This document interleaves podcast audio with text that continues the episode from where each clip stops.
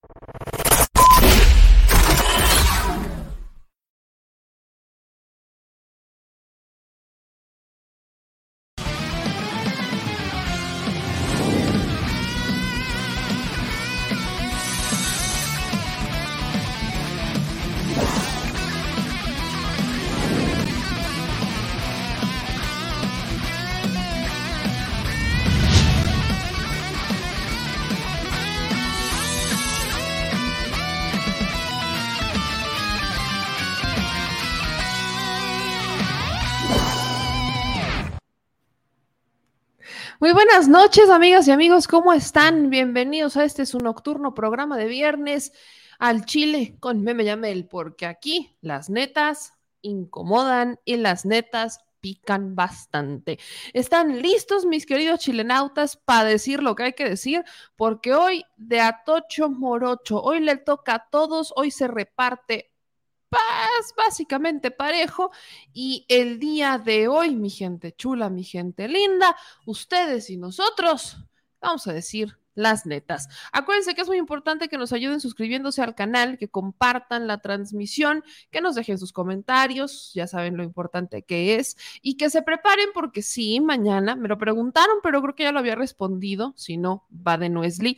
Mañana, el sábado primero de junio, julio, perdón, como mezclo los meses.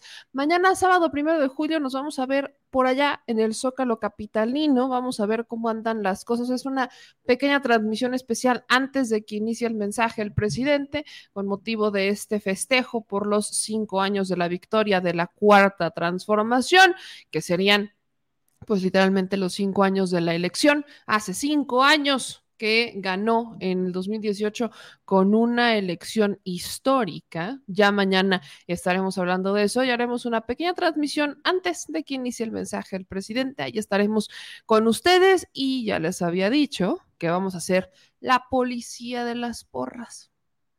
Acuérdense que el presidente le pidió a, eh, pues a los, a los suspirantes de la interna de Morena que no llevaran porras ¿no? Ahora sí que favor de no llevar sus respectivas porras y vamos a ver si lo cumplen. Obviamente no podemos, vaya, sabemos, es como con los acarreados, ¿no? Por un lado están los que de manera legítima pues se les sale el amor por su gallo o su gallina y van a apoyar pero están quienes van organizados. La cosa se nota, la diferencia se nota. Así que allá estará su segura policía de las porras, o sea, su equipo de Al Chile, haciendo una transmisión previa. Probablemente, bueno, ya saben que de por sí la señal en el Zócalo es terrible cuando hay eventos masivos. Habrá que ver cuánta gente llega mañana, el primero de julio. Es sábado, pero vaya, eventos masivos, habrá que ver cómo se. Pero de todas maneras sabemos que la señal es terrible. Entonces, eh, quizás nos pongamos en esta nuestra famosa esquina en donde encontramos señal, que fue la transmisión pasada, cuando fue lo de la expropiación petrolera, eh, quizás allá andemos haciéndola en ese mismo punto, pero si no, usted ya sabrá, ya sabrá en dónde andaremos, porque yo le quiero preguntar a la gente, ¿qué va a celebrar? ¿Qué es lo que para ellos significa esta convocatoria? Para el presidente me queda clarísimo, pero para la gente, ¿qué significa y por qué? Así que allá estaremos haciendo mañana el Sábado, primero de julio. Hoy me ando trabando mucho, de verdad. Sábado, primero de julio, nos vemos por allá. O sea, mañana, antes de las 5 de la tarde, poquito antes de las 5 de la tarde, va a ser esta transmisión previa. Y díganme en los comentarios si ustedes van a ir, de dónde son, si van a ir, si están preparando, cómo se organizaron, cuándo decidieron que iban a ir y si nos vemos allá, pues ya sabrán dónde encontrarme. Pero ahorita voy a leer sus comentarios, pero tenemos que hablar de muchas cosas que están pasando el día de hoy. Así que a mis chilenautas, a darle, porque es viernes y el cuerpo lo sabe. Y como señora de 30 años, uno quiere descansar. Qué feo es eso, ¿no? ¿Se acuerdan? Vaya, yo, yo, yo sé que todavía tenemos chavos, ¿no? Que nos ven chavos. Todavía me acuerdo cuando yo pertenecía a ese rubro de chavos. Todavía, todavía, pero bueno. Según la ONU, este es mi último año de joven. A los 31 ya valió. Pero bueno, este, yo, ¿se acuerdan cuando estábamos más jóvenes? Que a los 18 era parranda, desvelo y al otro día, vaya, en vivo. Buenos días, ya llegué a trabajar, ya llegué a estudiar. Ay, qué días aquellos, ¿no? ¿Cuántos de ustedes todavía pueden, todavía aguantan desvelos, fiestas y pueden ir a donde quieran? Eh, tengo que hacer una breve pausa. Yo, no sé si el vecino que está arriba de mí me está viendo o me está escuchando. Sé que, sé que mis vecinos, sé que tengo dos vecinas en este edificio que sí me ven y sí me escuchan, pero e, e, el vecino que está arriba me está distrayendo mucho y lamentablemente no, no, estoy eh, controlada en mi TDA el día de hoy. Entonces me, me, está distrayendo terriblemente el sonido que está haciendo mi vecino de arriba. Yo no sé si usted lo alcanza a escuchar, pero haga de cuenta que está, está haciendo una mudanza entera.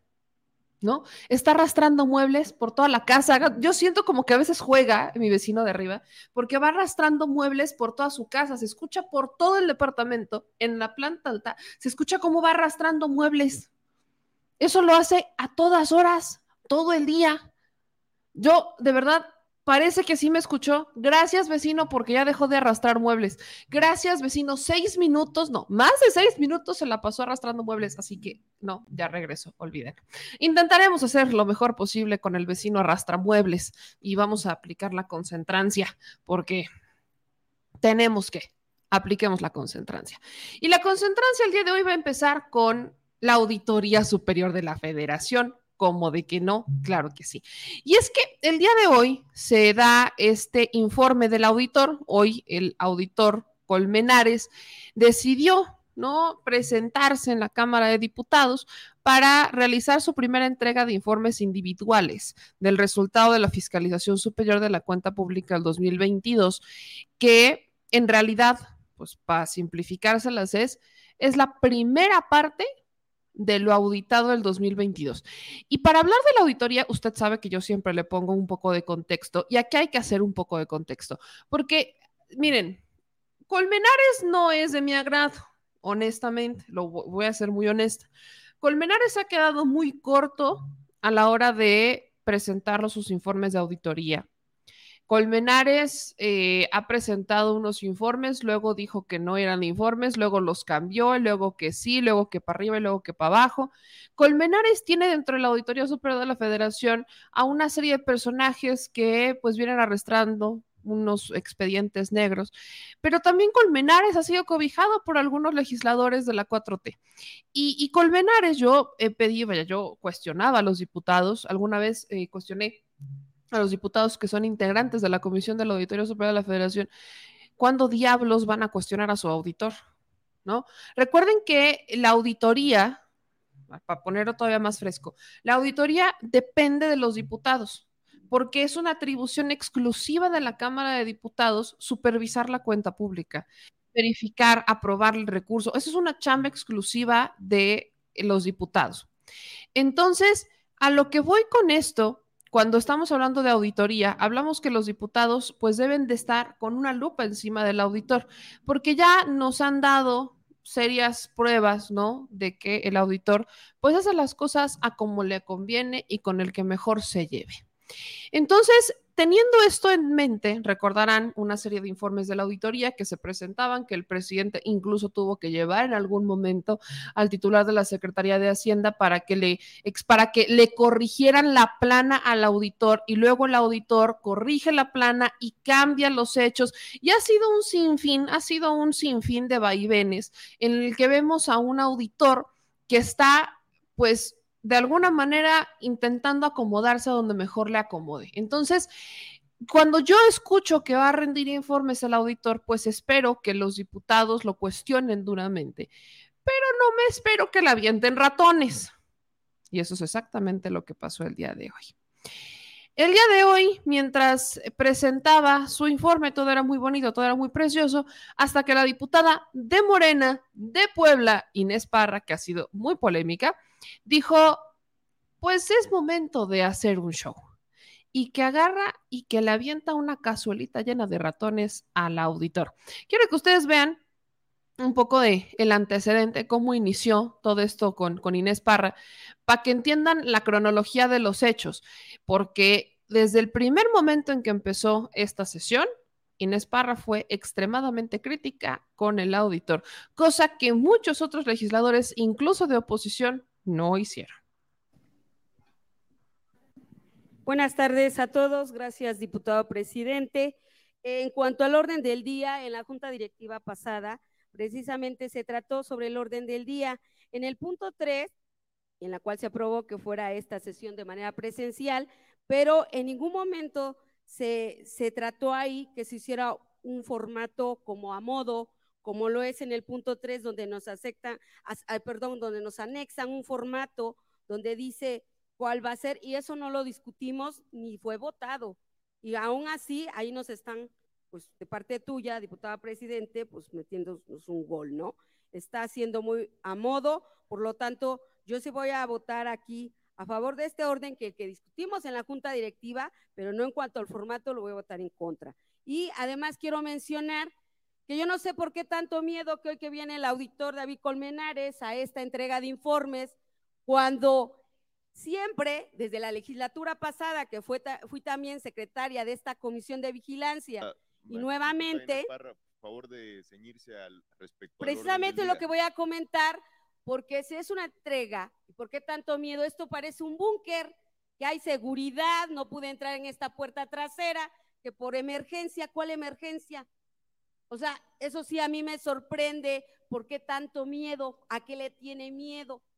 Sé que habemos aquí, bueno, algunos y están definidos, qué mayoría encubren a X personaje, pero bueno, lo bueno que están todos los medios para que vean que esto parece un búnker y está todo sesgado para que no entren ni asesores. Pero bueno, es todo. Ya tenemos tiempo para seguir debatiendo. Gracias. Así empezó la sesión, para que se vayan, para que vayan calentando motores. Y luego, ¿cuál fue la sorpresa en todo esto? Pues que la diputada Inés Parra, pues estaba dentro de la sesión y pues llegó a interrumpir el posicionamiento de sus otros compañeros para cuestionar al auditor y entonces aventarle una, pues una, una cazuelita de ratoncitos. Vea esto. Distingue a usted y a todo el equipo de la Auditoría Superior de la Federación. Muchas gracias, señor presidente. Muchas gracias, compañeras y compañeros legisladores. Les invito a que sonrían. Todo va a estar bien. Muchas gracias. Muy buenas tardes. Muchas, muchas gracias, Raimundo. Diputado Raimundo, tiene ahora la palabra el auditor superior de la federación hasta por 30 minutos para la presentación de la primera entrega del informe de resultado de la fiscalización superior de la cuenta pública Destape 2022. tapadera. Destape la cloaca de la corrupción. Aquí se lo dejamos. Mire, destápelo. Usted destápelo. Sin miedo. Destápelo. Destápelo. Destápelo. Diputada María, diputada Inés Parra, adelante. Destápelo. ¿Puedo hablar? Diputada Inés Parra. ¿Quién eres tú para convenirme? Destape la cloaca. Destápela. ¿Por qué tanto temor, auditor? Destápela. Diputadas y diputados, por favor, guardar el orden. Estamos en medio de un Aquí está la tapadera y la cloaca. acto protocolario. Adelante, diputado. Adelante, auditor superior. Aquí está la mayoría calificada absoluta. No se pueden poner de acuerdo en otras reformas constitucionales pero en el tema de combate a la corrupción, mayoría calificada absoluta. Adelante, auditor. Bueno, este, dejen que me... Bueno, en primer lugar, agradezco a casi todos los integrantes de la Comisión de Vigilancia la oportunidad que me dan de estar con ustedes, como lo manifesté en numerosas. Ah, caray. Ah, caray. Bueno, ¿qué es lo que después, terminandito la sesión, dijo la diputada de Morena? Esto es lo que dijo, que hay una crítica hacia el auditor, porque parece que solamente ella y su compañera del PAN, María Elena Pérez Yaén, combaten la corrupción. Escuchen esto. Pues unas ratas, porque ¿quién ha sido tapadera de la corrupción? El auditor David Colmenares. La corrupción no nada más de hoy, sino de la pasada. Entonces él la tapadera, pues es quién es David Colmenares, que no quiere destapar la cloaca de la corrupción y que está encubriendo a muchos desde el gobierno de Peña Nieto y hasta actualmente de varios funcionarios del gobierno actual. Aquí, en temas del combate a la corrupción, no debe de haber colores, pero lamentablemente en la Cámara de Diputados sí hay una mayoría absoluta calificada y de todos los grupos parlamentarios, sin excepción. Solamente desde esta comisión de vigilancia, solamente somos dos diputadas que estamos combatiendo la corrupción, entre ellas su servidora, Inés Parra, y la diputada María Elena. O sea, no representamos en la Cámara de Diputados ni siquiera el 1% de diputados que combatan la corrupción. O sea, eso es lamentable que lo que se está viviendo en nuestro país, que nuestro sistema nacional anticorrupción no está funcionando, pero en este caso principalmente que el auditor David Colmenares, que es el titular de la Auditoría Superior de la Federación y que forma parte de esta Cámara de Diputados, que la mayoría de los diputados no quieren combatir la corrupción. En eso sí, se ponen de acuerdo porque están a favor de la corrupción. Eso es lo que dijo la diputada Inés Parra. Cuando habla del papel de María Elena Pérez, María Elena Pérez, ya Cermeño, que se agregó el apellido, habla de un video en el que María Elena Pérez Yain se encontró a Nacho Mier, al diputado Nacho Mier, comiendo con David Colmenares. Esto unos días antes, unos cuatro o cinco días antes de que se diera el primer informe del auditor. Y me da mucho gusto porque seguramente están viendo el tema de la primera entrega de la cuenta pública 2022. Y yo le pregunto al diputado Mier, ¿Cómo va su hermano trabajando con David Colmenares en la Auditoría Superior de la Federación? Y a usted, David Colmenares, a ver si ya se presenta en la, en la Cámara de Diputados y no nomás en los restaurantes que lo estamos viendo aquí, los dos señores. Muchas gracias. Miren nada más qué sorpresa aquí tenemos. Miren, yo lo que tengo que agregar sobre María Elena Pérez Jaén al respecto de esto es que yo solo quiero recordarles a todos y todos ustedes que cuando dicen que el INAI es un órgano autónomo y que el INAI es un órgano apartidista, etcétera, etcétera, quiero recordarles que esta señora, María Elena Pérez Jaén, que ya había, que le gusta grabar, ¿no? Le gusta grabar mucho porque ella se acordarán que subió las fotos del hijo del presidente en un avión. Esta diputada en 2012 fue comisionada del INAI. Entonces, cuando, por eso aquí, aquí las cosas claritas, ¿eh? yo no estoy hablando de su trabajo como tal, solo estoy hablando que el INAI, al que tanto defienden por ser bajo el argumento de que es un órgano garante que garantiza, valga la redundancia, transparencia y no sé qué tanta cosa, y que es apartidista, no es apartidista. Esa es la bronca con el INAI el INAI sigue siendo cuota de partidos políticos tal y como lo hizo el Instituto Nacional Electoral. Para muestra de los que no me creen que, ay, es que María Elena fuera comisionada del INAI, aquí está una foto de Facebook del INAI del 28 de noviembre del 2012, donde está María Elena Pérez Yaén en la sesión pública del entonces IFAI del 28 de noviembre del 2012. Entonces, ahí para que digan, es que el INAI es transparente y es apartidista. No, no es apartidista. La señora solo quería hacer, aprovechar, no aprovechar para hacer ese comentario, para que ustedes tengan una noción de quién es María Elena Pérez Yaén y por qué hay, por qué saqué el tema del Instituto de Transparencia, del IFAI, ahora INAI, a colación. Pero de ahí en fuera, la crítica de la diputada Inés Parra no acabó ahí, sino que después, terminando la comparecencia del auditor, pues ella se aventó una rueda de prensa y quiero que ustedes escuchen lo que dijo antes de que les revele cuáles fueron pues los resultados de esta primera entrega que hace el auditor y después hablamos. Páramo. El auditor Tapadera que inauguró ahora las auditorías a modo, una facilidad más para los corruptos que se evidenció en los acuerdos que hizo Colmenares con los militares a espaldas de la Comisión de Vigilancia o los acuerdos con la red pro corrupción del grupo Oaxaca con 40 municipios oaxaqueños que los auditará, previniéndolos y además ayudándolos a solventar. Ahora resulta que tendremos procesos de auditorías condescendientes y facilitadoras para encubrir la corrupción desde el mismo proceso de auditar. La era de David Colmenares Páramo será recordada como la era de las auditorías a modo y de negarse a presentar denuncias de hechos y el aplazamiento amañado de las prescripciones de las observaciones no solventadas.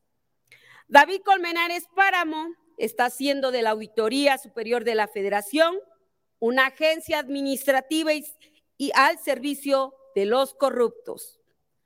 La Auditoría Superior de la Federación, con David Colmenares Páramo, se convierte en una instancia facilitadora que incentiva la corrupción, ya que la política interna de la Auditoría Superior de la Federación es no presentar denuncias de hechos ante las fiscalías y está negándose a llevar a los corruptos a ser juzgados. David Colmenares ha cancelado de un plumazo y sin miramientos el posible castigo de los corruptos. Al negarse a presentar denuncias de hechos y la novedad es que hará auditorías a modo en su famoso programa Colmena.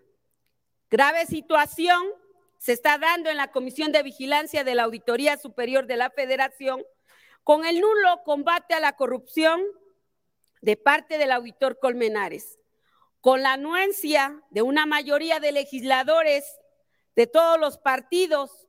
Debo aclarar que hay una mayoría calificada de todos los partidos en esta 65 legislatura que están por una estrategia de encubrimiento de corruptos de todos los niveles de gobierno y de todos los colores permitiéndole al auditor Colmenares que haga auditorías a modo y evada la presentación de denuncia de hechos, sin que sea Colmenares vinculado a responsabilidades administrativas.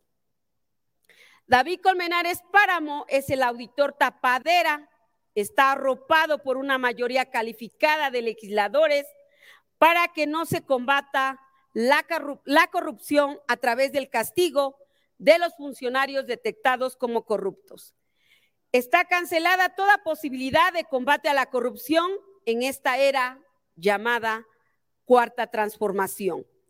Ni la reforma a la ley electoral, ni la reforma al poder judicial o las reformas a la administración pública o la ley minera pudieron llegar a tener una mayoría absoluta como la que tenemos de facto en el encubrimiento de los casos de corrupción. Lamentablemente tenemos un sistema nacional pro corrupción. Debe una, una explicación pública Colmenares cuál es el acuerdo esencial que tuvo con los militares. ¿Cuál es el acuerdo con los presidentes municipales de Oaxaca? ¿Y cuál es el acuerdo que tuvo con Ignacio Mier, David Colmenares Páramo, el auditor Tapadera, debe una explicación pública. Gracias. Eh, estoy atenta a alguna pregunta, por lo tanto es todo. Gracias. Tenemos una pregunta de Financiero Bloomberg. Adelante, gracias.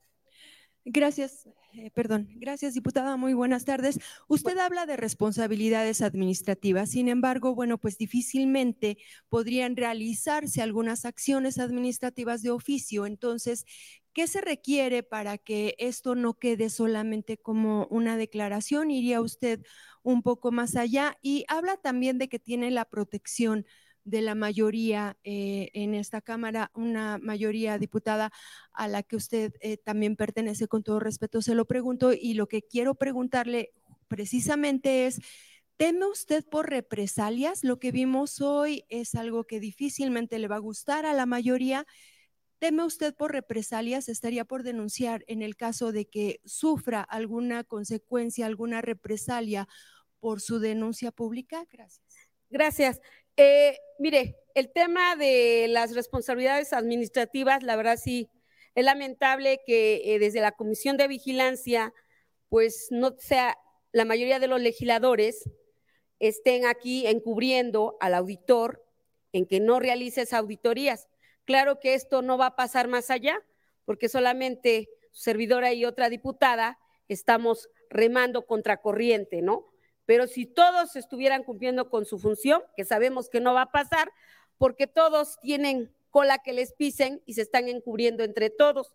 Por eso dije que eran unos encubridores y tapaderas precisamente porque son parte de lo mismo. Y sí, y no nada más es de un solo partido, es desde el PRD, MC, eh, Verde, PRI y también del PAN, y obvio que también del propio grupo parlamentario de Morena al cual pertenezco.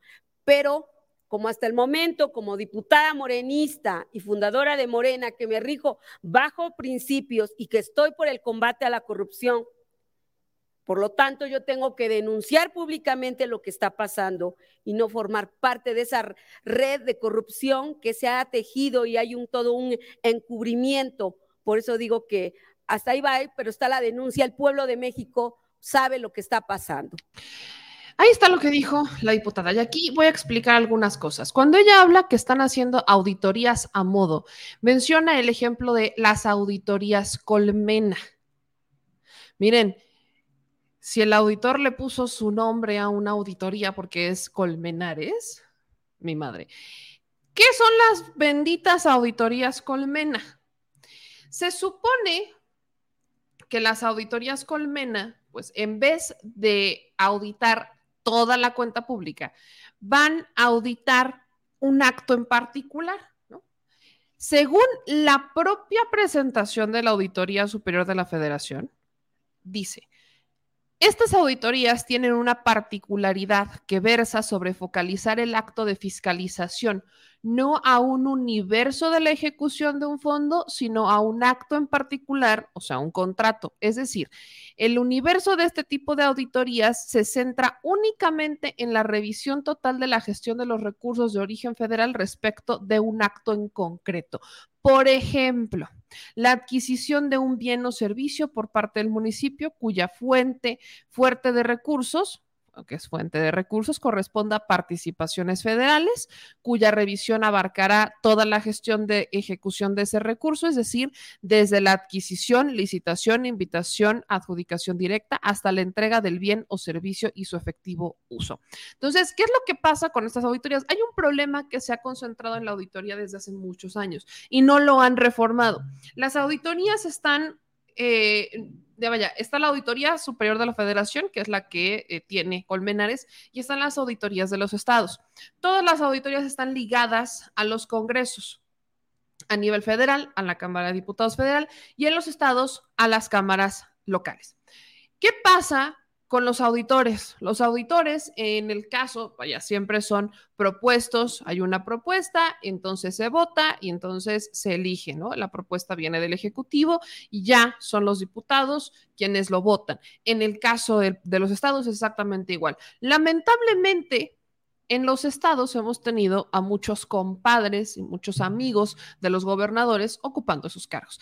Y me voy no tan lejos, un caso que la, diputada conoce bien, que es el propio caso de Puebla. Cuando Barbosa estaba de gobernador, puso a una de sus amigas, que era la secretaria de la Contraloría del gobierno del estado, como auditora logró que todos los diputados la votaran porque tenía una muy buena eh, relación con ellos y la señora no tenía ni la más mínima idea de que era una auditoría, ¿no? Aquí pusimos el video de cuando le preguntan cómo auditar, la señora pues aventó 400 maromas y jamás respondió a la pregunta. Entonces, lamentablemente, ese es un punto que está en contra de las auditorías, que normalmente están ligadas a los gobiernos.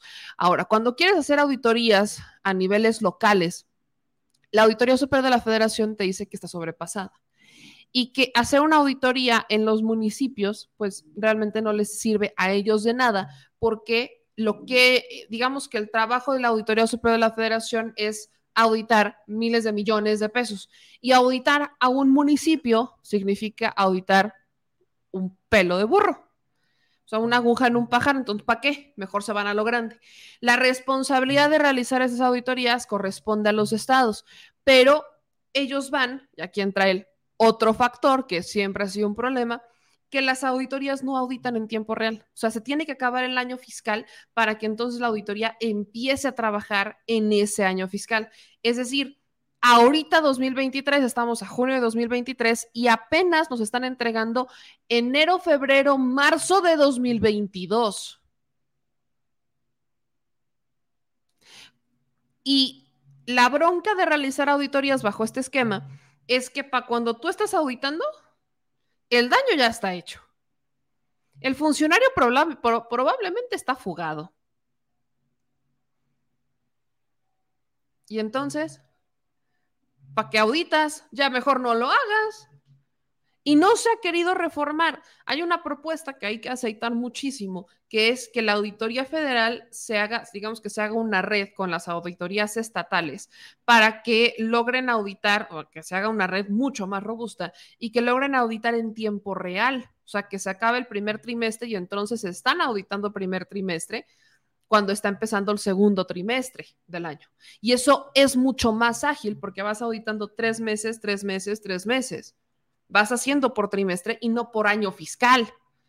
Y así vas entregando resultados y tienes mayor control de las finanzas, además que es mucho más fácil. Recordemos que el proceso de una auditoría es no, o sea, vaya, no denuncian primero. El auditor te dice, de esta cuenta me falta tanto. Y de esto que me falta, te pide cuentas. Te dice, a ver, esto me falta, ¿dónde está? Y tú como entidad tienes la posibilidad de decir, bueno, voy a ver en dónde está ese dinero. Ah, mira, aquí está. Aquí están mis comprobantes, aquí están mis facturas que no te entregamos. Y entonces la auditoría empieza a integrar, empieza a resolver y así es como empieza a decir, ah, bueno, ya, vaya, completado, ¿no? Completado, completado. Cuando termina el ejercicio de te aviso, revisas, me respondes, revisamos que está mal, acreditamos y aún así faltan cosas, falta lana, faltan comprobaciones, es cuando entonces la auditoría tiene que ver qué tipo, o sea, tiene que ya empezar un proceso eh, jurídico, un proceso incluso a veces hasta penal, para ver a quién va a sancionar o quiénes son los responsables y qué tipo de sanción ameritan porque faltará tanto dinero. Es el proceso de una fiscalía. Un auditor, vaya, en ninguna auditoría no porque por primera, de primera te faltan, no sé, en este caso, que en esta auditoría te faltan 71 millones, ya por 71 millones te va a denunciar. Tiene que cumplir todo este proceso de te aviso, me compruebas, solventamos, vaya, soy, es todo un proceso y ya después de que se cumple ese proceso, entonces se empiezan a abrir las denuncias. Pero aquí hay un factor importante para muestra un botón. Esto de las auditorías Colmena lo están haciendo en algunos municipios, no son todos cuando ustedes se meten a buscar en redes sociales noticias sobre las auditorías Colmena, van a ver que la están implementando en Hidalgo, en, vaya, échense esta, para que vean por qué ahí sí coincido con la diputada, que son auditorías incompletas. La auditoría Colmena se va a 40 municipios de Oaxaca. Oaxaca es uno de los estados con más municipios del país. Luego, en algunos municipios de Chihuahua van a implementar las auditorías Colmena. En 28 alcaldías hidalguense van a implementar las auditorías, o sea, 28 municipios de un universo bruto, o sea, de un universo de 2.000, vaya, si nos vamos a municipios, de más de 2.000 municipios se van a unos cuantos. ¿Qué provoca la auditoría colmena entonces? Como ya les avisaron que solo van a auditar algunas cosas y sobre todo recursos que vengan del gobierno federal, pues entonces, sobre todo en los municipios, que es en donde más broncas tenemos con la corrupción, porque es donde empiezan los problemas, porque es un pelito de burro y nadie lo quiere auditar y entonces no es lo mismo que te robes 3 millones a que te robes 300 millones, pues ahí no pasa nada. Entonces han dejado pasar históricamente la corrupción en las auditorías de los municipios por ese factor, porque es un pelito de burro. Claro, pero un pelito de burro para alguien que entró sin nada y ahora ya se robó tres millones y después eso lo impulsó para ser diputado local y luego diputado federal, pues en algún momento, si empezó robando 3 millones, va a terminar robando 200 millones, porque ya en algún punto se lo permitiste, porque la auditoría no llegó hasta esas, hasta esas consecuencias, no llegó hasta ese punto. Y las auditorías de los estados están en exactamente la misma dinámica. Entonces, en, en esta parte sí coincido, con la diputada Inés Parra, que son estas auditorías Colmena, parece que son auditorías a modo o auditorías incompletas porque se están enfocando en una cosa en particular. ¿no? ¿no? están auditando todo, sino que solamente es cuando es un recurso federal y el requisito para que sea auditado es que de principio a fin se tiene que utilizar el recurso federal en la adquisición. Si no, entonces no pasa por el ojo de la auditoría. Si alguien se quiere transar la lana, pues viva México. ¿Cuál es la otra cosa que vale la pena señalar de la auditoría? Me voy al caso de Segalmex. Cuando el presidente informó del caso de Segalmex, desglosó cuánto de lo robado fue encontrado y por quién. El presidente aclaraba que de Segalmex fueron 9.500 millones, ¿no? El caso de Segalmex, 9.500 millones los que se robaron, no 15 mil millones. Pero además explicó que fue la Secretaría de la Función Pública la que observó o la que dio cuenta de la mayor parte del recurso defraudado y no la Auditoría Superior de la Federación. Es decir, está haciendo más chamba la Secretaría de la Función Pública que la auditoría. La Secretaría de la Función Pública en el caso de Segalmex encontró 6 mil millones de pesos que fueron señalados por ellos como parte del megafraude de Segalmex. Mientras que la auditoría solamente encontró 3.500 millones. Entonces, si el órgano, vaya, entendamos que la Secretaría de la Función Pública es el órgano de gobierno, o sea, es el propio gobierno, es la mano supervisora del gobierno federal. Y la auditoría es el órgano independiente del cual pues depende este a su vez de los diputados federales para vigilar el recurso. Se supone que la auditoría está más armada, que la auditoría es más independiente, que la auditoría tiene más dientes para supervisar estos recursos. Y aún así, encontró más dinero la Secretaría de la Función Pública, o sea, el gobierno, el presidente, el propio supervisor del presidente, encontró más dinero del fraude que se orquestó desde las filas de la Secretaría, desde Segalmex, desde una dependencia que les pertenece a ellos, que la auditoría que esa es chuchamba. Y que por lógica uno pensaría que la auditoría es el que va a encontrar más, porque en la auditoría los que la integran son diputados en el comité, la comisión revisora de la auditoría, quienes la integran, pues son de todos los partidos, ahí no pasa nada. Todo muy bien, todo cool teóricamente debería de hacer auditorías y haber encontrado más dinero que el que encontró la Secretaría de la Función Pública. Si nos vamos a esta lógica de simio no mata simio, ya saben estas frases que normalmente utilizan, que no se van a investigar a sí mismos, bueno, en la Secretaría de la Función Pública sí pasó y la auditoría quedó a deber porque para la auditoría los otros 6 mil millones pasaron de noche. ¿Qué es lo que pasa? ¿Cuáles son los resultados de esta auditoría para fines más prácticos, para cerrar este tema? Los resultados de esta auditoría, al menos de esta primera parte de la fiscalización de la cuenta pública del 2022, es que la auditoría encontró un posible daño al erario por 71.7 millones de pesos, y digo millones porque estábamos también acostumbrados a miles de millones, pero bueno, 71.7 millones de pesos por parte del gobierno federal y de los estados. En esta área, las obras como la construcción de la estación Vasco de Quiroga del tren interurbano México-Toluca tuvo un posible daño al erario por 10 millones de pesos y la carretera transpeninsular en Baja California por 11.2 millones de pesos. En tanto, las dependencias relacionadas con el desarrollo social, las irregularidades ascienden a 25.9 millones de pesos. En esta área, ubicadas en la Defensa Nacional, la Secretaría de la Defensa Nacional, con 7.3 millones de pesos de posibles daños al erario, la Secretaría de la Educación Pública con 9.1 millones de pesos de posible daño al erario. Esto es importante decirlo porque si bien esto, y lo remarco, es posible daño al erario, todavía se tiene que investigar. ¿Qué es lo que pasa con la auditoría? La auditoría aclaró que de estos 71 ya fueron o ya se recuperaron 10 millones, entonces todavía queda pendientes por aclarar 61 millones 547 mil pesos. La mayor parte, aparte de los que le mencioné, de los recursos cuyo destino debe ser aclarado en las entidades auditadas corresponde a infraestructura, comunicaciones y transportes, donde particularmente en esa área, se tienen que aclarar el uso de 26 millones 928 mil pesos. En tanto, en el sector de Hacienda y Crédito Público, la Secretaría de Hacienda tiene que aclarar 9 millones 482 mil pesos, la Secretaría de la Educación Pública 9 millones 110 mil pesos. Fueron 86 auditorías presentadas por la Auditoría Superior de la Federación en esta primera entrega, 77 de ellas corresponden al gasto federalizado, ejercido por los gobiernos estatales y el resto a las instancias federales. Ninguna de las auditorías en este paquete corresponde a los proyectos insignia del gobierno federal ni al fraude operado en Segalmex.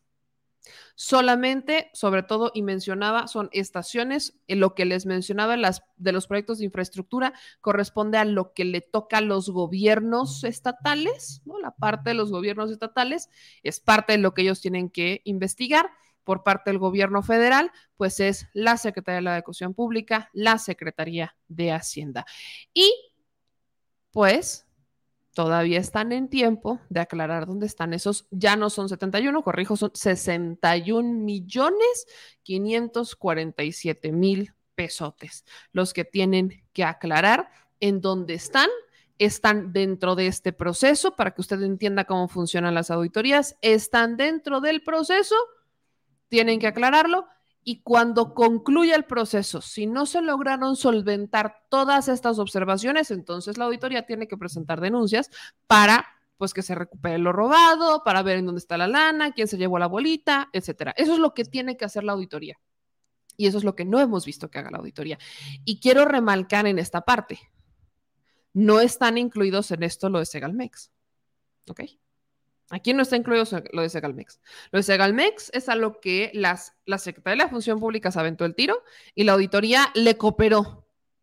Pero prácticamente el tiro fue del propio gobierno federal en investigarse a sí mismo. Entonces, híjole, yo sí siento que el auditor está dando mucho que desear, lo siento desde hace muchísimo, honestamente, está bastante, bastante cómodo Colmenares, sobre todo con sus auditorías Colmena, que si algo nos hace falta en este país, no es hacer auditorías selectivas, sino es hacer auditorías mucho más robustas para pues dar lecciones y que los responsables no se conformen con robar tres millones y que, ay, es que nadie me vio, no supe, nadie me dijo, que después se pueden convertir en robos multimillonarios. La impunidad empieza ahí. Ahora vamos a hablar ya de temas políticos, mi gente chula. Temas políticos, como de que no? Fíjense que la diputada Andrea Chávez, miren, yo, yo, he platicado mucho del caso de Andrea, se los he mencionado en comentarios, porque tanto Andrea como a la secretaria de Gobernación, Luisa María Alcalde, como a la propia ex jefa de gobierno, Claudia Sheinbaum, como a muchas mujeres, se nos cuestiona por cómo nos vemos, cómo nos vestimos, cuánto ganamos, por qué lo ganamos, dónde lo ganamos, eh, si bailamos, no bailamos, si nos peinamos, si no nos peinamos, si nos vestimos, si no nos vestimos, si usamos ropa muy pegada, si no la usamos, si nos cuestionan por todo, por quiénes son nuestras parejas, cuándo nacieron, si nuestros nombres son de aquí o no son de aquí y qué hacen nuestras familias y cuándo no lo hacen. Y está bien que se hagan los cuestionamientos mientras sean dentro del marco del respeto, pero no cuando quieres basar toda tu crítica en eso y entonces lo conviertes en un ataque. Yo he dicho, en el caso de Andrea Chávez, han aparecido una serie de espectaculares. ¿Quieren cuestionarlos? Es, hay que cuestionarlos. ¿Por qué están apareciendo estos espectaculares? ¿Cuál es la razón de los espectaculares? ¿Por qué los, quién los está pagando? ¿Con qué dinero? ¿Cuánto están costando? Hay que cuestionarlo, se tiene que cuestionar, porque son servidores públicos, aunque tengan licencia, en este momento están en una campaña interna, adelante. Eso que se cuestione. Luego, que quieren cuestionar por qué Andrea Chávez dejó el cargo y que se fue con Adán y que adelante, esos son cuestionamientos completamente válidos, se deben de hacer. Pero cuando ya empezamos a cambiar la narrativa y se vuelven en ataques y se vuelven hasta en vamos a, vamos a hacer una foto de inteligencia artificial para comprobar que Andrea Chávez se mueve en avioncitos este, que parecen sacados de una película de ciencia ficción porque son hechos con inteligencia artificial, pues yo creo que ya nos estamos regando. Cuando empiezan a subir documentos sin mayores pruebas, cuando empiezan a, vaya, y ni siquiera han subido documentos, solamente han subido fotos, asegurando que si la familia de Andrea Chávez voló en un avión eh, privado, no, nunca vi los documentos de eh, los nombres de los familiares y que hubiera una verificación de que eran familiares de Andrea Chávez, jamás la encontré, pero la cantidad de ataques para todos está parejo con Luisa María Alcalde una cantidad de ataques misóginos por parte de personas que son eh, considerados intelectuales o que son al menos respetados dentro de su rubro, poniendo videos que no son de Luisa María Alcalde, fotografías de modelos muy lindas y miren, y si fuera Luisa María Alcalde, ¿qué les importa? Pero se han vuelto locos. Esto ha sido una cosa brutal. Y lo peor es que muchos de estos ataques vienen de una corriente que se dice feminista. Vaya, yo no sé qué entienden por feminismo. Yo honestamente no, sé qué entienden por feminismo porque a mí me, quedan muchas dudas de qué se entiende. Yo no estoy diciendo que nosotras las mujeres no se nos deba cuestionar, pero vaya, una cosa es cuestionar y otra cosa es lanzar una horda de ataques misóginos porque eres mujer y entonces voy a aprovechar para sacarte lo que yo pueda porque sensibles. Señores, las mujeres somos mucho más duras de lo que aparentamos y, somos mucho más fuertes de lo que aparentamos. Y a veces no les cae en cuenta que podamos responder. Eh, todavía existe una cierta cultura de la mujer, hay que cuestionarla y se tiene que quedar callada y decir sí, señor, no, señor. Eso ya pasó. Y cuando los ataques vienen de, ciertos grupos que se dicen feministas, vaya, yo esperaría que le van el debate. Es, es, y va, a la inversa con Xochitl Gálvez, ¿eh? Porque, ojo, cuando yo cuestiono a Xochitl Galvez, cuando digo, no por mucho que, que use huipil es indígena, no estoy cuestionando que los use. Yo lo dije. Qué bueno que use los huipiles. Es, vaya, el que uses o no una, una ropa con textiles mexicanos o con motivos mexicanos no te hace representante de esas culturas, pero si la quieres usar es maravilloso porque es por un tema cultural, es un tema de orgullo, adelante. Pero cuando empiezan a utilizar la misma dinámica en contra de Xochitl Galvez, y empiezan a salir una cantidad de ataques en contra de la señora, pero no por lo que la deberían de criticar, el verdadero debate se pierde. Y eso es exactamente lo que está pasando de un lado y con otro.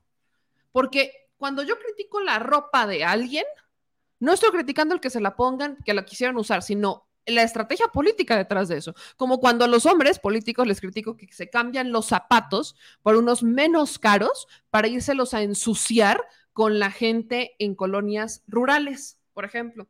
O lo que les platicaba, luego a los, eso pasa con todos, cuando hay ciertos estrategas o este, estrategas de imagen que decían que es una buena idea enseñarles a los políticos a vestirse como el pueblo para tener mayor simpatía con ellos. Esas estrategias políticas que utilizan detrás del cómo se ve un político y cómo se viste son las que voy a seguir criticando toda la vida. Pero hay una delgada línea entre eso y aventarse a hacer ataques misóginos o ataques que simplemente no tienen sentido. Y en este caso doy todo este choro mareador porque Andrea Chávez hoy subió un video respondiendo a estos ataques, pero más que responder y aclarar el si sí o si no, Andrea Chávez acusa que Maru Campos es la que está detrás de todo esto. Vamos a ver, escuchar lo que subió Andrea Chávez a sus cuentas de redes sociales. Aquí está el tweet. Puso, tengo una jirafa, un avión privado, una suburban blindada, un amante poderoso, seré la diputada más malvada del mundo. Aquí te cuento quién está detrás de esta oleada de noticias falsas y ataques en mi contra. Spoiler, está muy preocupada. Vamos a escuchar el video. Hablemos en serio. Que si tengo una jirafa, un avión privado, una suburban blindada y hasta amante poderoso. Vamos a ver. ¿Será normal que durante toda una semana medios conservadores, políticos panistas y cuentas falsas en redes sociales se hayan dedicado con tanta misoginia y con tanto odio a insultarme y difamarme a mí y a toda mi familia? A una joven juarense de 26 años sin apellido ni padrino político y cuya trayectoria legislativa ha sido aplaudida incluso por el presidente López Obrador. ¿Sería acaso yo la diputada más malvada de la historia, como dicen los panistas? La verdad es que no. Y hoy les quiero contar un secreto. La gobernadora panista de Chihuahua está muy asustada porque su popularidad está por los suelos y con razón. Su duartismo, sus ausencias, sus corruptelas, el fracaso de su plataforma Centinela, el replaqueo, el endeudamiento, el tarifazo en el transporte público la han hecho caer aún más en las encuestas. Bueno, ya hasta se bajó de la contienda presidencial y en vez de hacerse responsable me ataca a mí en Latinos y en otros medios como si yo fuera la gobernadora. Me inventa viajes en aviones militares como si tuviera yo la culpa de que ella se la pase entre Madrid, Miami y París, con aviones privados de ciertos proveedores de gobierno pagados con tu dinero. Me inventa que me regalaron a mí la jirafa que ella tramitó, encerró y que no pudo cuidar, cuando fui yo la que denunció públicamente las condiciones horribles en las que tienen a ese hermoso animalito que no debería estar allí. Bueno, tanto le incomoda a la gobernadora que andan intentando cambiar la constitución local para que a fuerza el próximo gobernador tenga que ser hombre. Hace bien la señora gobernadora en estar nerviosa, porque como dicen todas las encuestas, pronto la cuarta transformación llegará a Chihuahua y con ella, quién sabe, quizás hasta alguien que no le caiga bien. Ahí está.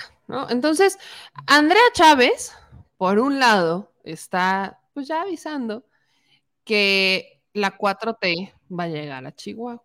Mucho se ha rumorado si Andrea va a buscar la senaduría, que probablemente busque el Senado de la República, para de ahí brincar a la gubernatura del estado de Chihuahua, convirtiéndose quizás en la gobernadora más joven del estado. Estamos especulando, sí, sí lo estamos especulando, y, eh, pero vaya, siempre es una posibilidad. Recordemos que las elecciones del estado de Chihuahua no son en el 2024, entonces Andrea Chávez todavía tendría al menos tres años para pues hacer un, un trabajo desde el Senado de la República y de a partir de ahí ya posicionarse como quizás la gobernadora más joven. Habrá que ver, digo, esto dependerá y vaya, los políticos pueden soñar siempre, pero el que los vota y el que decide si se quedan o no son ustedes. Andrea Chávez tiene una gran popularidad no solamente en las redes sociales, sino también en las calles eh, con la gente. Ha sido reconocida por el presidente López Obrador, tiene una gran narrativa, es muy buena oradora en la Cámara de Diputados y cada quien decide si le cae, si no le cae, si la quiere o no la quiere.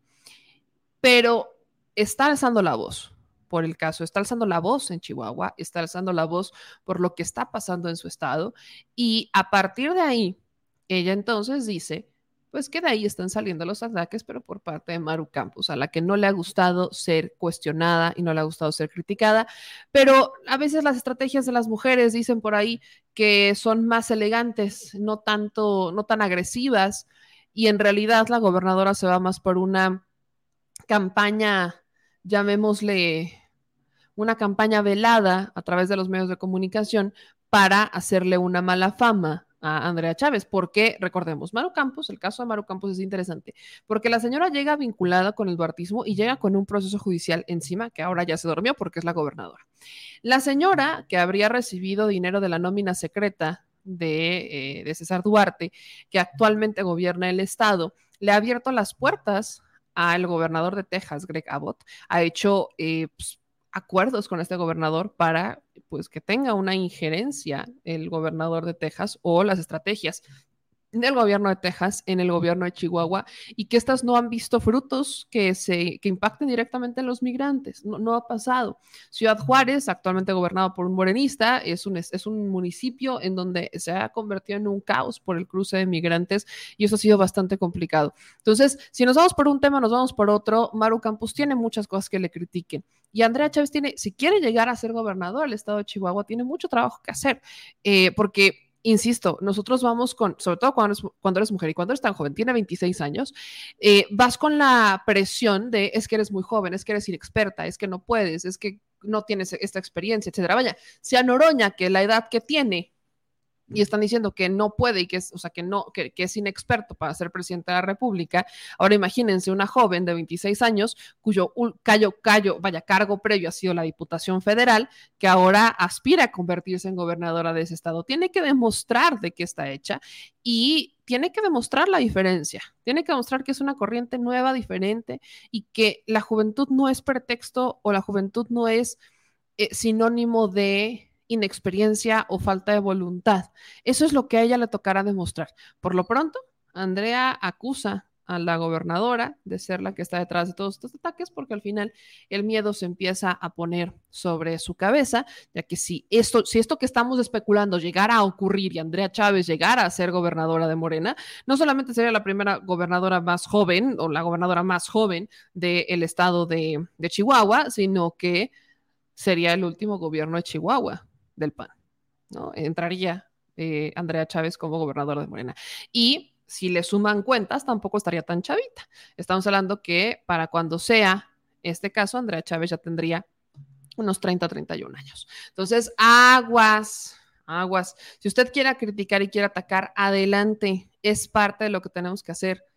Pero no lo haga usando el pretexto de la juventud. No lo haga usando el pretexto de género. Así no. Vámonos al estado de Chiapas donde no por más morena que gobierna las cosas cambian. Y es que ya liberaron a los 16 trabajadores de la Secretaría de Seguridad y Protección Ciudadana que estaban secuestrados. Y aquí hay dos versiones de la historia. Vamos a empezar con la versión oficial, que es la que dan las autoridades, la Secretaría de Seguridad y Protección Ciudadana del Estado de Chiapas, que se tardaban un poquito en posicionarse, como que se tardaron un chirris en, en decir qué pasaba. Y esta es la versión de la liberación de estos 16 trabajadores Recordarán que fue polémico el, comentario del presidente de la mañana era cuando dijo que pues no iban a negociar con, este, no iban a caer en chantajes, pero que los liberaran porque si no los iba a acusar con sus mamás y sus abuelitas. Y un par de días después, pues siempre sí los liberaron. Eh, las versiones de la Secretaría son estas. Muy buenas noches a todos y a todas. Los saludo con mucho respeto, de manera especial a los medios de comunicación y a la ciudadanía que nos ve y escucha.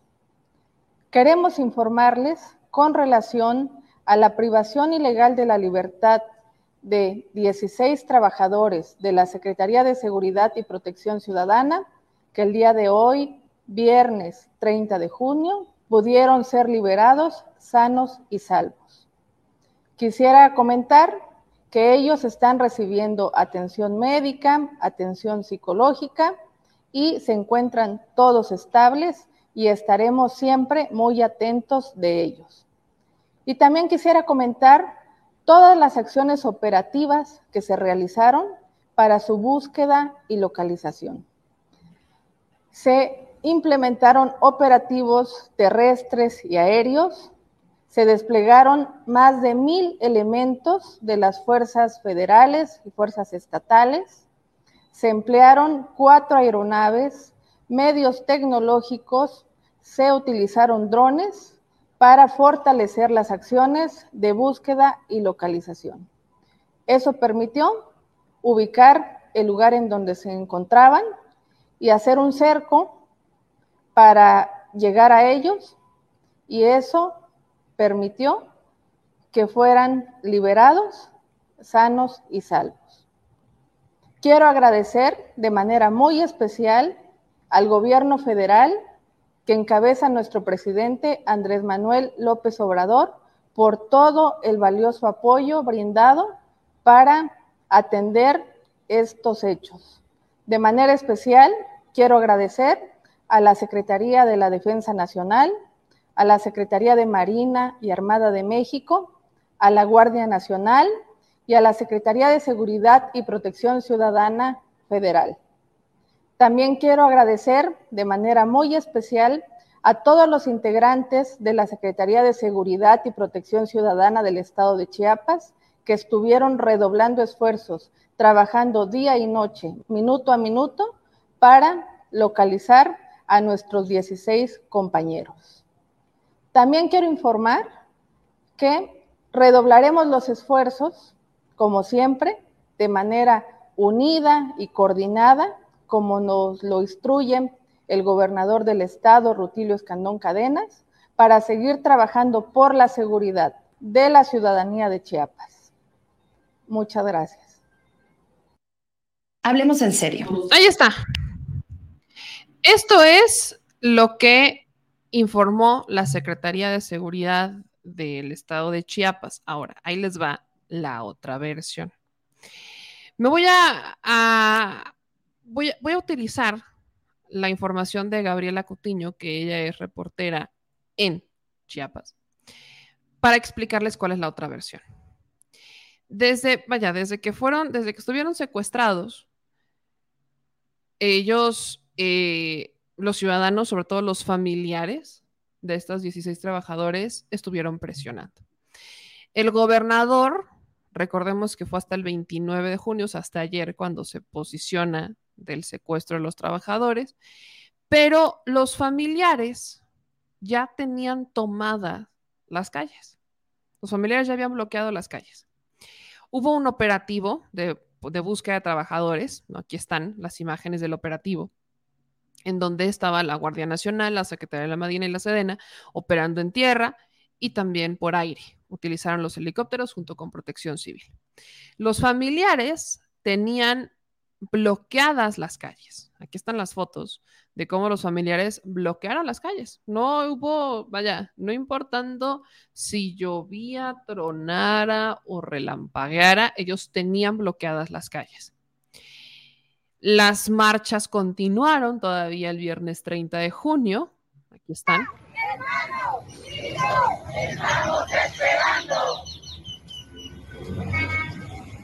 Todavía hubo marchas, hubo manifestaciones, ¿no?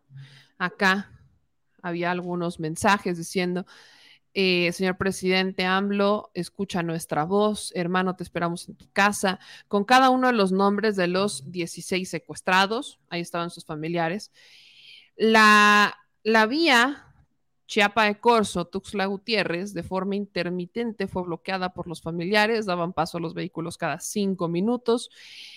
Y después de un par de horas de este bloqueo, entonces es cuando liberaron sanos y salvos a los 16 trabajadores de la Secretaría de, este, de Seguridad y Protección Civil en el estado de Chiapas. Los liberaron, sanos y salvos. Ahí ya están los videos de los familiares, obviamente ellos ya conmocionados porque ya los habían liberado. Ahí están, vean.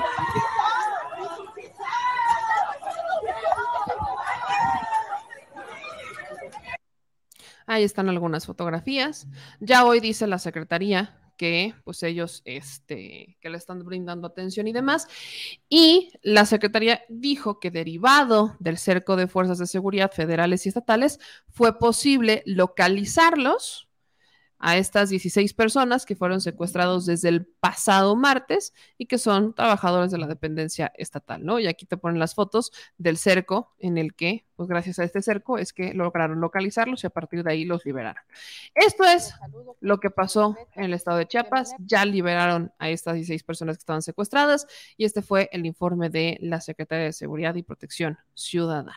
Entonces, habrá que ver qué dice el presidente ya el lunes en la mañanera cuando informe al respecto o en estos días que va a estar de gira, porque si no estoy mal, andará por esos lares el presidente en estos días y pues le tocará al gobernador del estado de Chiapas darle santo y seña al presidente de qué es lo que pasó, así como a las autoridades locales, estatales que colaboraron con eh, las autoridades federales para ver qué es lo que pasó, por qué se dio este secuestro, cómo están estas personas. Evidentemente tendrán que rendir eh, sus respectivos testimonios, presentar las denuncias correspondientes. Ya sabemos todo ese choro, así que todavía falta mucho para eh, esclarecer qué es lo que está detrás de este secuestro, que al final, pues al final salió bien. Vaya, dentro de todo, 16 personas regresaron a sus casas sanos y salvos, están con su familia y hoy pueden descansar.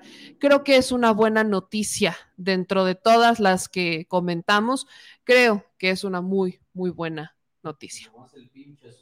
Exacto, nada más fue el susto. Ahora, de Chiapas me voy a ir a Tijuana. ¿Por qué voy a Tijuana? La alcaldesa de Tijuana, que ha sido constantemente amenazada, tú tienes un mayor panorama de eh, las amenazas en contra de la alcaldesa de Tijuana, lo habíamos platicado, que por cierto ya está el señor productor aquí, así que dile a la Chile audiencia buenas noches. Buenas noches, bandita. Muchas gracias, qué amable. Ahora, la alcaldesa de Tijuana, así como la gobernadora del estado, este, ha sido, pues han sido amenazadas, Man, a, na, están amenazadas. Se entiende, aunque no han, nunca han revelado el contenido como tal de las amenazas o de dónde vienen, sí han dejado claro que pues corren peligro. Y en el particular caso de la alcaldesa de Tijuana, ella tomó medidas, ella tomó medidas para protegerse, porque ella tiene un pequeño. Tiene un pequeñito de, creo que seis años, cinco años, está, muy chiquito su hijo. Entonces, Montserrat Caballero, alcaldesa de Tijuana, se fue a vivir a un cuartel militar. Esa fue la medida, vaya, yo, yo tampoco creo que hubiera encontrado un lugar más seguro. Entonces dijo, no voy a dejar de trabajar, pero me voy a instalar dentro del cuartel militar. Y entonces se fue a vivir al cuartel militar. Y la alcaldesa, que ya eh, dio un tour de cómo es esta casa, que justo se los quiero buscar para que ustedes lo, vean, porque ella ya a través de sus redes sociales eh, hizo un tour de cómo es la casa dentro del cuartel militar. Ella actualmente está siendo criticada, está siendo criticada en estos momentos, porque por lo que le dijo a su hijo. Lo que le dijo a su hijo, el motivo por el cual se salieron de su casa y se fueron a vivir al cuartel militar. Quiero que ustedes lo escuchen porque esto obviamente lo están usando todos, así que quiero escuchar sus opiniones. Este es el video de lo que dijo la alcaldesa, lo que le contó a su hijo del por qué ahora viven en un cuartel militar. Me interesaba saber también su hijo. Mi hijo, bueno, mi hijo está chiquito, mi hijo tiene nueve años y, y, yo hago de él y de su vida, de su entorno, un ambiente distinto, ¿no? La, la casa donde nos fuimos a vivir es una casa de condiciones más modestas. Eh, le va a parecer risorio, pero a mi hijo le, inventé la historia de que teníamos que irnos a una casa más modesta y que él va a poder ser como un Messi, como un Ronaldo. Está emocionadísimo porque dice que como esos, esos jugadores fueron, fueron muy pobres, él va a poder entonces hacer lo mismo, sale a jugar con los niños, de ahí mismo. Quiero que él esté con la disciplina de ese lugar y sea un niño como los que viven en ese lugar. Así que está contenta. Hasta ahorita, ¿verdad? Ahí está. Eso es lo que dijo la alcaldesa. Ahora, eh, eh, esto es un tanto polémico porque dijo que se fue a una casa más humilde y le dijo a su hijo que pues iba a ser como Ronaldo Messi, que eran pobres. O sea que antes no era pobre. O sea que antes no era pobre y que ahora está en una casa de pobres. Quiero que ustedes vean la casa, la, casa del cuartel militar en la que está viviendo ahorita. Bueno, esta es mi casa. Bueno, no es mi casa, ¿verdad? Pero aquí voy a vivir. Muy agradecida con la Guardia Nacional. Este es el comedor. Aquí nos vamos a. Aquí está, este, aquí. Ese es el tamaño de las casas. Son varias casas eh, de diferentes soldados y sus familias. Aquí está la cocina. La cocina es una cocina pequeña, suficiente. Yo, este, pues nada más estoy aquí con mi hijo. Bueno, con mi mascota, me permitieron tenerla. Este es el pasillo que da a un baño, a la recámara principal. Eh, es un baño pequeño, medio baño. Aquí está la recámara principal, que tiene un baño completo. Eh, tiene un baño completo, se los muestro, es un baño pequeño, completo, que es lo importante. Y aquí está la recámara de, de mi hijo. La recámara de mi hijo. Aquí está otra recámara que acondicioné como oficina. Yo no trabajo aquí más que cuando estoy en mis ratos libres, porque trabajo desde el ayuntamiento. Técnicamente, esta es nuestra casa y estamos muy agradecidos con la Guardia Nacional. Híjole, sí, yo, yo creo que hasta Ronaldinho le dieron ganas de haber vivido así cuando era niño. Que vivía en las favelas, ¿no? Ronaldinho en las favelas, yo creo que le, dieron ganas de, ojalá si hubiera sido su infancia. Miren, yo creo que en- entiendo desde el punto que no lo hizo con maldad, ¿no? Está hablándole a su hijo de, él, oye, no, le quiere decir a su hijo que se fueron a vivir a un cuartel militar porque están amenazados para evitar que el niño tenga miedo. Lo entiendo, pero creo que está muy mal manejado él, el, vaya, vas a ser como, exacto, el objetivo. Ellos, ellos fueron muy pobres. Miren, a mí me encantaría que los muy pobres vivieran así. Ojalá. Ojalá. Ojalá. Si esa es la definición, si en esa casa puede vivir alguien muy pobre, no manches, ya la hicimos como país. Qué maravilla. Neta, qué maravilla. Si alguien muy, muy pobre puede vivir en esa casa con muebles, con pantallas, con cocina completa, con comedor, con un techo encima, con pisos, o sea, con un hogar calientito, con puertas y además coche afuera. Si una persona muy pobre puede vivir así, qué chingonería de país somos, ya la hicimos. A eso, si queremos hablar de aspiracionistas, a eso aspiramos, ¿cómo de que no? A que ese sea nuestro nivel de pobreza. Cuando nos digan es que eres muy pobre, sí soy muy pobre, pero tengo dos pantallas, tengo camita caliente, tengo comida en mi casa, tengo eh, baños, regaderas, eh, este, tengo un techo encima, estoy protegido, que eso es muy pobre. Entonces, si yo no creo que lo hiciera desde la malicia, pero creo que pues está un poco desconectada lo que es ser muy pobre. Creo que ese es, ese es el problema. Está muy desconectada lo que es ser muy pobre. No conoce la lámina de asbesto. Exacto, no vaya, los pobres que yo conozco, hay quienes no viven en casas, viven, abajo, viven abajo de puentes. Oye, sí. En, en- no, no tienen casa, no se bañan, no comen.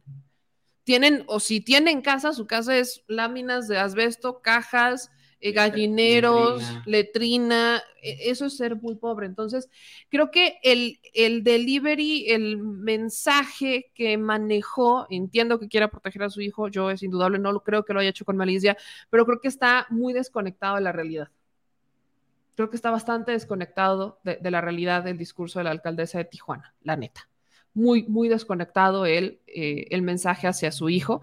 Eh, ojalá y la pobreza en México se viera como estas casas, de verdad, ojalá. Sí, me sonó como que era la alcaldesa de San Diego. Ajá. Este, para decirle a Ahora, eso es "Cru- por un lado. Crucemos a México para que veas lo que se siente. Exacto. Ahora, eso es por un lado. Y por el otro lado, pues si esto es vivir pobre como era su- como es su casa.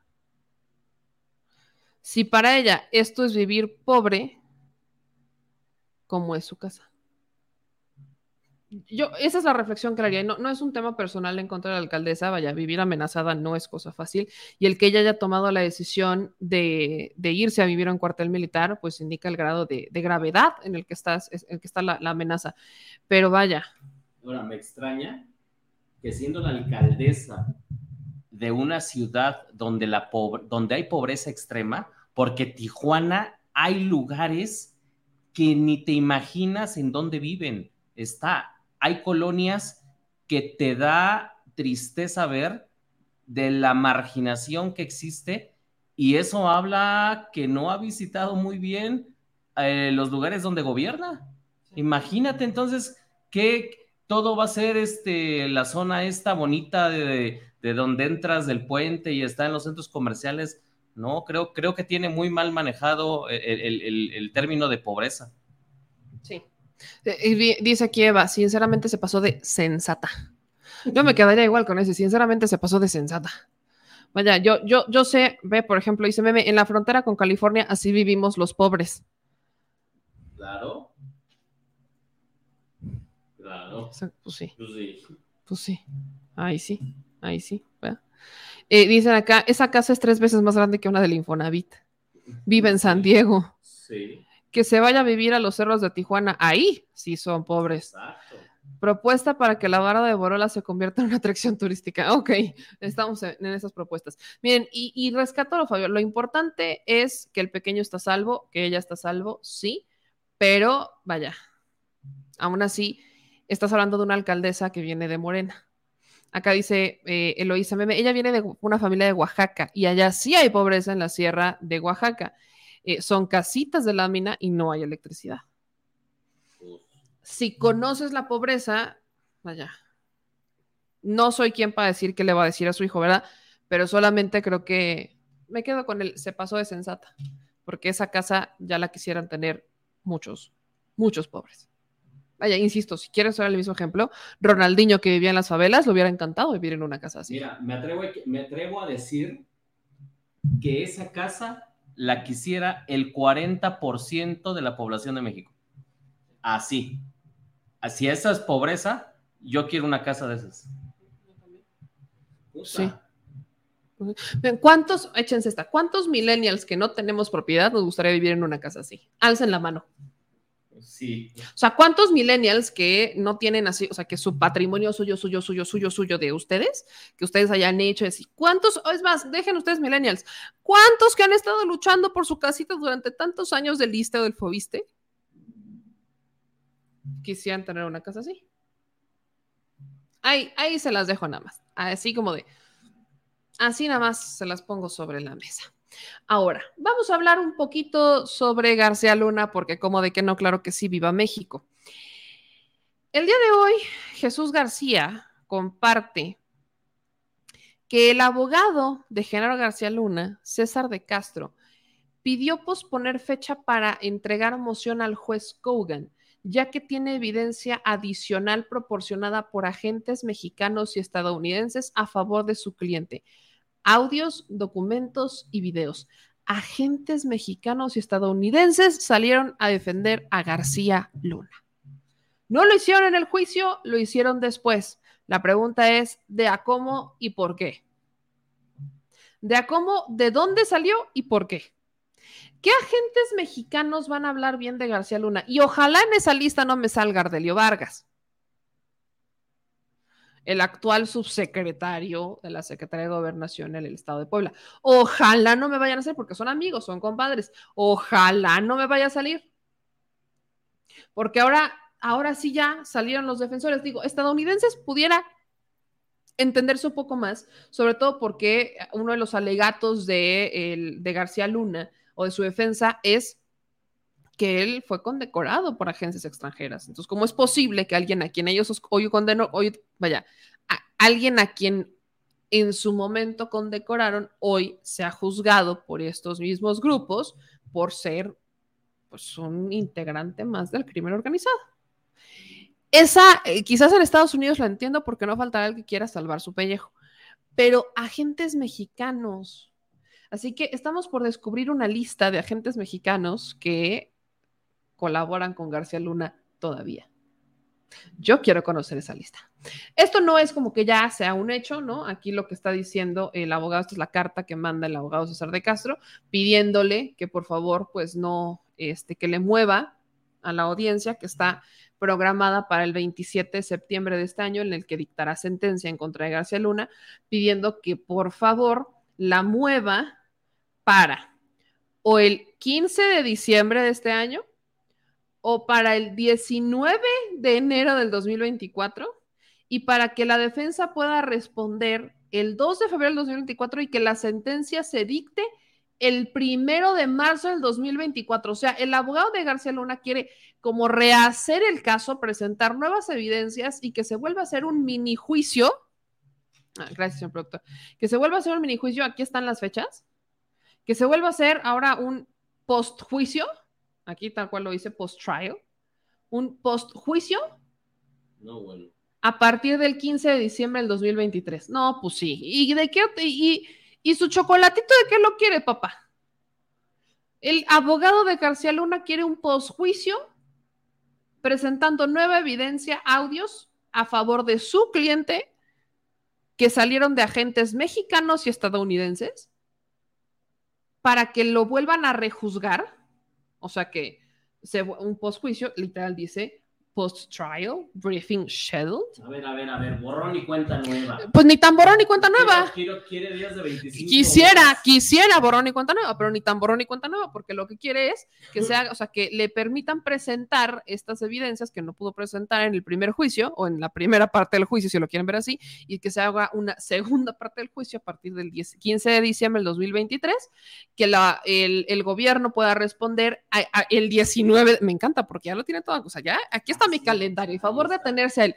El 19 de enero del 2024, que la defensa pueda responder a los alegatos de la fiscalía el 2 de febrero del 2024 y entonces ya si lo quieren sentenciar el primero de marzo. Porque me voy de vacaciones. Porque me- ya me toca, ya me toca vacación. Es que es neta. Ahora, habrá que ver si el juez Kogan acepta esta chiquillada. Habrá que ver. ¿Sabes qué le va a decir el juez Kogan? Bueno, no sé. Los huevos no son al gusto, compadre. Ah, bueno, le no, exacto, los huevos no son al gusto. No sé si el juez Kogan se vaya a prestar a semejante post-trial, pero esa es la intención, un post-trial. So- soberana fregadera la que estamos viendo. La, la risa en off la voy a tener que grabar. Es más, ¿sabes qué? Grábame la risa del presidente. La necesito tener en un audio. Ah, sí. La y la tuya, La- para tener. Es que la tuya da risa. Entonces la necesito tener. eh, ¿Ves, César? Necesito, necesito tener así en. Y es correcto, María. ¿Y qué quiere? ¿No? Que, que la defensa pueda responder. ¿Y quiere que le llevemos tamalitos el 2 de febrero por el Día de la Candelaria? ¿Se los llevamos? Esta vez sí puedo ir. Ahora sí puedo, ahora sí puedo ir. Ahora sí puedo ir, ahora sí pode- podemos ir, podemos ir, ahora sí podemos ir, ya, ya, y no me pueden decir nada porque puedo ir a trabajar, ahora sí podemos. Entonces, si quiere le llevo sus tamales, ¿de qué los quiere? ¿De chipilín? Aquí, miren, si van a hacer huevos al gusto, yo con todo gusto me ofrezco a llevarles. ¿De qué los quiere? ¿Quiere que le lleve una tortita de chilaquiles? Un cafecito de olla para que se sienta más cómodo, para que, le, que le pase un champurradito ahí de mi pueblo, un tamal de mole. De, usted pídame si el 2 de febrero, día de la Candelaria, ¿por qué no? Seguramente está pensando, porque aparte puse, o sea, pone el día de, o sea, la respuesta a la defensa a los alegatos de la fiscalía después de que yo presente mi nuevo caso, el 2 de febrero. Por eso digo, algo, lista de tamales, ¿Gusta eh, eh, el, el abogado César de Castro? Quizás quiera. ¿No? No sé. Ya, y si ya estamos, si ya estamos a, a- a estas alturas, pues ¿por qué no, verdad? Hay que estar pendientes a ver si el, si el, si el juez Brian Cogan acepta semejante propuesta, que la neta no, no, vaya, estamos así como entre que puede ser o no, o puede, puede que sí o puede no. Yo apuesto a que lo va a mandar. Yo espero que lo mande así, exactamente, que lo mande, es correcto, que lo mande derechito a su casa. Espero que lo mande derechito a su casa, pero hay que estar pendientes a ver qué decide el juez Brian Cogan. Así que hay que- regresamos a hablar de García Luna y de su juicio, y no de las consecuencias, sino del juicio como tal. ¿Por qué? Porque podemos, como de que no. Así que mi gente chula, estoy en ascuas. Estoy en ascuas. No sé, mira, ya, ya debo tamales acá en México. ¿no? Les debo tamales. a- a- o no, ya pagamos los tamales, ¿verdad? Ya. Sí pagamos. No, no pagamos los tamales. No, Ah, señor. no, debo, no, fueron- debo, debo tamales. rosca, Se partió rosca, pero debo tamales. Sí, sí, sí. Debo tamales acá. Y cierto. debo tamales.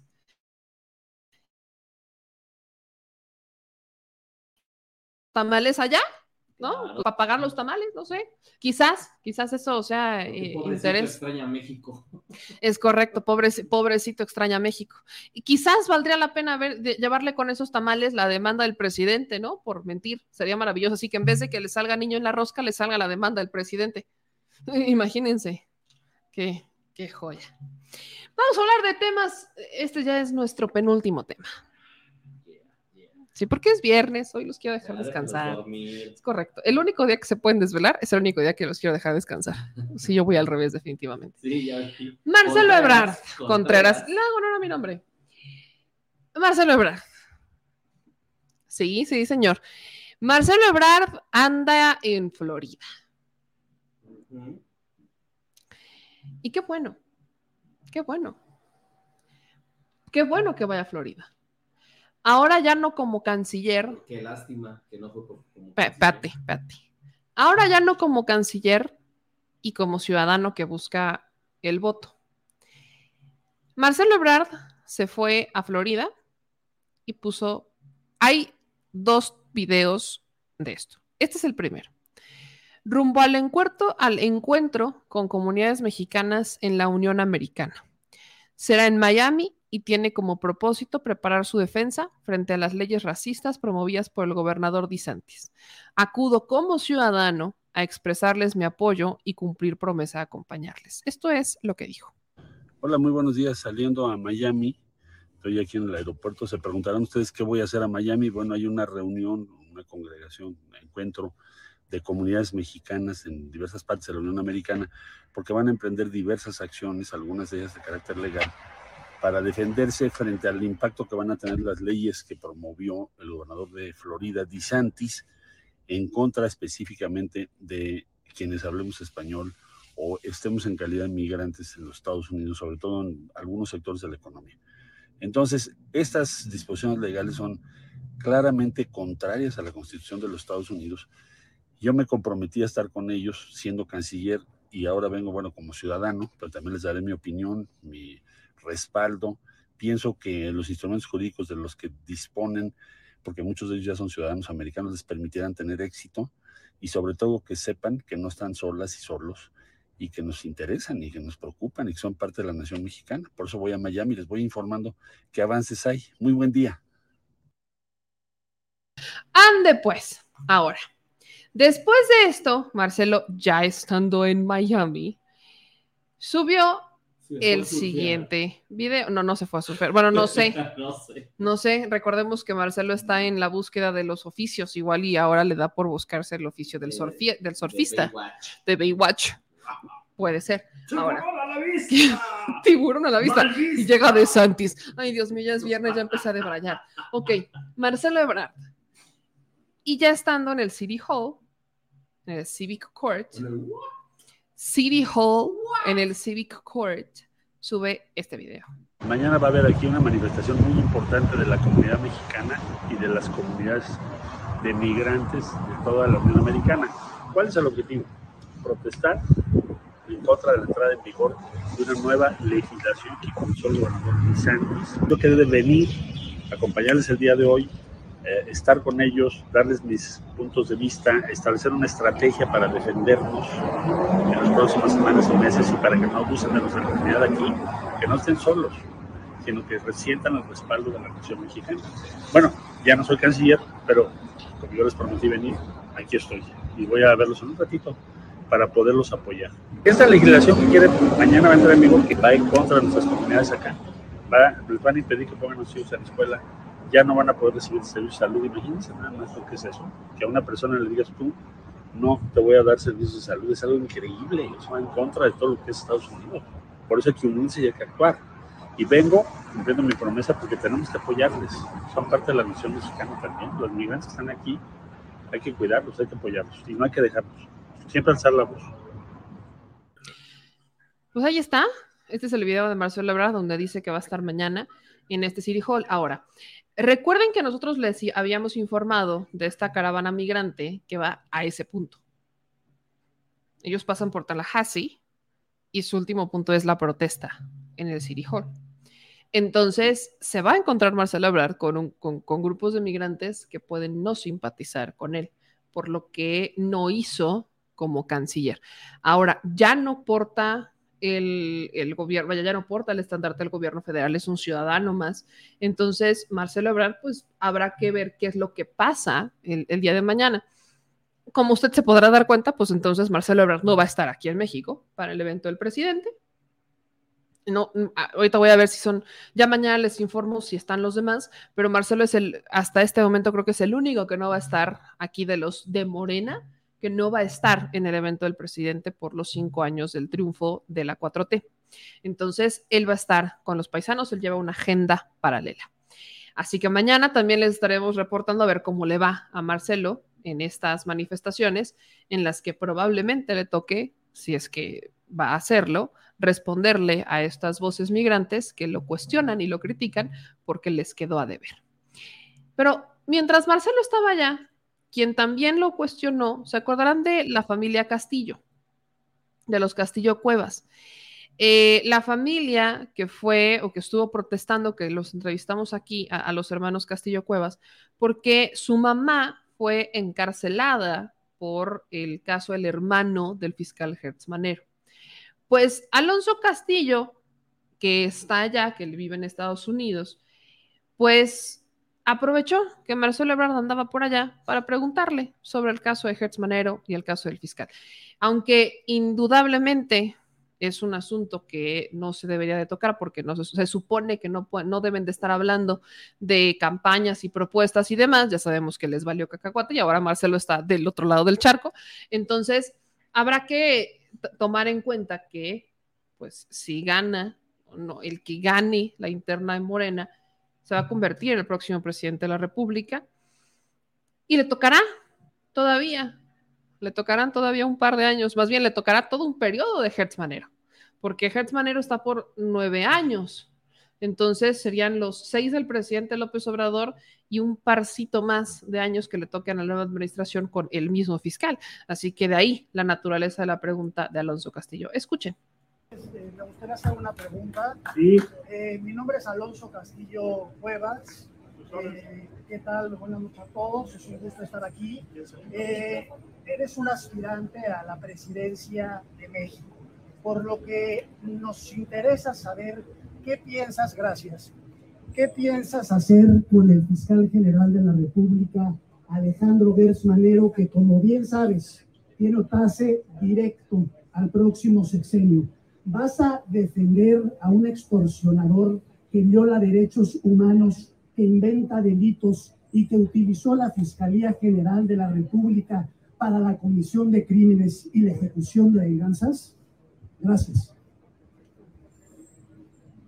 Pues te soy muy, muy eh, claro, muy sencillo. Hicieron las fiscalías autónomas. ¿no? Yo nunca estuve de acuerdo con eso, yo, lo personal. Hoy en día, lo que yo te diría es, la- las fiscalías en toda la República Mexicana son autónomas, no dependen del presidente. El presidente no los puede destituir. Yo no puedo destituir a Gertz. El presidente tiene la capacidad constitucional para hacerlo. Tienes que pasar por el Congreso, Por eso, pero perdóname. el presidente es el único que puede exigir la remoción del fiscal general de la República, por lo que esa Pues, decisión, pues ve- Marcelo, veamos en el Congreso cómo queda. Pero déjame, déjame tratar de contestar tu pregunta. Eh, yo lo que voy es, eh, el problema que yo veo, yéndome un poquito más a fondo, es en base a qué vamos a medir a las fiscalías. Porque hoy en día, pues tenemos menos información de todas, ¿eh? Por ejemplo, el otro día hice una pregunta tratando de contestar lo que tú me dices. ¿Qué porcentaje de delitos investigan las fiscalías? Por ejemplo, de homicidios. ¿Sabes que nadie sabe? No sabemos. ¿Cuántos feminicidios investiga cada estado? Sabrán. Entonces, sí tengo en mente varias reformas para modificar esas circunstancias. estoy de acuerdo, la Procuración de Justicia en México es un desastre, pero aquí estamos hablando del fiscal general. Sí, a ti lo que te interesa es Gertz, pero yo lo que estoy Sí, contestando sí, es, es que no, no, no solo a mí, es al país, porque el país No, quiere tener a un procurador de justicia que es un delincuente. bueno, es lo que dices tú. No, no es lo que digo yo, Pues es, que, es que está toda la evidencia. Pruébalo, ¿qué más prueba que la sentencia de la Suprema Corte de Justicia Bueno, de la Nación? ya no me ¿Qué estás más- ¿Qué preguntando, más prueba de es las que grabaciones dices. que me exigió a mí un ciudadano eso, con dos es nacionalidades? hacer, es hacer lo que tú, con un delito es fabricado? hacer lo que tú dices. Yo lo único que No es hacer señalando. lo que yo Sí, digo, es que estoy- canciller. No, No, ¿Me es vas a dejar hablar o no? Sí, pero, pero conteste la pregunta. Estoy ¿Qué contestando la pregunta que yo no, yo no de estoy de acuerdo contigo. No coincido contigo. Está muy bien. Y número dos, pienso que las fiscalías, que hoy son autónomas, deberíamos revisar el modelo. Eso sí estoy de acuerdo. Entonces no hay respuesta. Me quedo sin la respuesta. Pues la respuesta es la que te respuesta. di y me disculpo si no es lo que tú quieres. No, no, es que no es lo que yo quiera, esto no es una No, cuestión pues, personal. casi gritas. Esto es una cuestión, no así hablo, Marcelo, no Estás estoy fuera del tema. No, no, no, no estoy fuera de tema. Al Relájate. revés, estoy en el tema que es importante para todo el país, porque nadie puede negar que Alejandro Gers Manero es un criminal. Bueno. Y, y si tú quieres ser presidente de la República, tienes a un funcionario que va a estar directo en tu gabinete. Bueno, yo no coincido contigo porque el fiscal general de la República, como tú dices, es autónomo, tiene autonomía, goza de autonomía. El presidente no es quien lo va a quitar o no. Y habría que, habría que demostrar tus dichos. Es, me entenderás que para mí sería muy complicado o muy superficial decir, sí, tienes razón, es un criminal, y mañana va a decir otro, esa persona es un criminal. No, no creo que yo deba ser así de superficial. Cuando menos tendría eh, la contraparte derecho a defenderse, ¿no? Claro que la tendría, como la ha tenido, creo, como la ha tenido siempre. El problema es que aquí no hay respuesta. Entonces no me quedo con la respuesta porque decir que hay un problema porque las fiscalías autónomas en todo el país, la Fiscalía General Si de la tú quieres que el presidente resuelva, propon que ya no sean fiscales autónomos, mejor. Claro, pero el presidente. En vez de estar diciendo esa persona es un criminal. El presidente podría ser tú. ¿sí? El presidente podría ser tú. Y entonces es muy fácil salirte con la tangente. No es tangente, yo no estoy de acuerdo contigo. No puedes decir que una persona es un criminal nada más porque tú No, no es dices. porque existe toda la evidencia, pero ver, volvemos a lo mismo. Pues no hay respuesta. por preséntale parte las respuesta. correspondientes. No hay respuesta. Si hay respuesta, no estoy de acuerdo contigo. Y así grites o que grites, mano. Muchas gracias. Perdón, perdón. Marcelo, muchísimas gracias por Gallardo. Yo soy el Ahí está. A ver, aquí quiero explicar algo. Recordemos que ellos, eh, la familia Castillo, fueron agraviados directamente por Hertz Manero. O sea, ellos traen un pleito personal con Hertz Manero. Yo no soy fan de Hertz Manero, pero aquí hay que dejar muy claro cuál es el mecanismo para remover a un fiscal. La constitución prevé la reforma que hicieron a la Fiscalía General de la República cuando eliminan la PGR y la convierten en FGR es que sí, el presidente puede remover al fiscal, sí lo puede hacer, pero es el Senado quien le termina dando el sí o no al fiscal. ¿Me explico? ¿Y cuál es la única condicionante para que el presidente pueda remover a un fiscal por causas graves? Y para acreditar una causa grave, no nada más es porque yo lo digo, ese es el punto. No es nada más porque yo lo digo, es presentando evidencia y no nada más es presentando evidencia de esto me pasó y te lo estoy platicando, sino presentando evidencia legalmente. Es aventándose un tiro legal contra el fiscal, presentando denuncias en la Fiscalía General de la República en contra del fiscal, acreditando la, eviden la evidencia. Es un tiro muy, por eso se ha cuestionado. Fíjense que eso sí ha sido cuestionado. Ha sido cuestionado el que el único mecanismo para remover, o sea, hay dos vías en realidad. Una es que el presidente lo corra, pero para correrlo tiene que existir un antecedente legal que compruebe que es por algo grave por algún delito grave, por ende por algún delito que está en el artículo 19. Y hasta este momento Hertz Manero no se le ha, vaya, no, se ha presentado una denuncia del artículo 19 entre los que ya incluyen delitos como la corrupción. Sí está, pero no se ha acreditado. Entonces, mientras no se acredite, Hertz está, está enraizado en la fiscalía, porque no nada más es decir, aquí están mis pruebas, yo las tengo, mira, aquí están mis audios y aquí están mis videos. Tienen que existir las denuncias en contra del fiscal, lo cual es aventarse un tiro incluso peligroso, porque es pedirle a la fiscalía que investigue a su jefe. Y ahí sí es un tema de, estás hablando del que maneja los hilos del Poder Judicial antes que los ministros es el que maneja, el que tiene la, cadena de entrada al Poder Judicial, es el cadenero de la justicia, la Fiscalía. Entonces, no nada más es porque yo lo digo, tiene que existir un antecedente legal presentado y documentado y te tienes que ir hasta las últimas instancias porque te vas a enfrentar a un monstruo. Ese es el problema de la ley de la Fiscalía, que no existe una cláusula para removerlo por incompetente. El presidente tiene que acreditar que es un delito grave porque aunque el Senado en este momento le diga sí al presidente y no la arme de tos por querer remover al fiscal, si el fiscal no se quiere salir y no está acreditado el delito grave, el fiscal se ampara y ahí se queda. Esa es la bronca.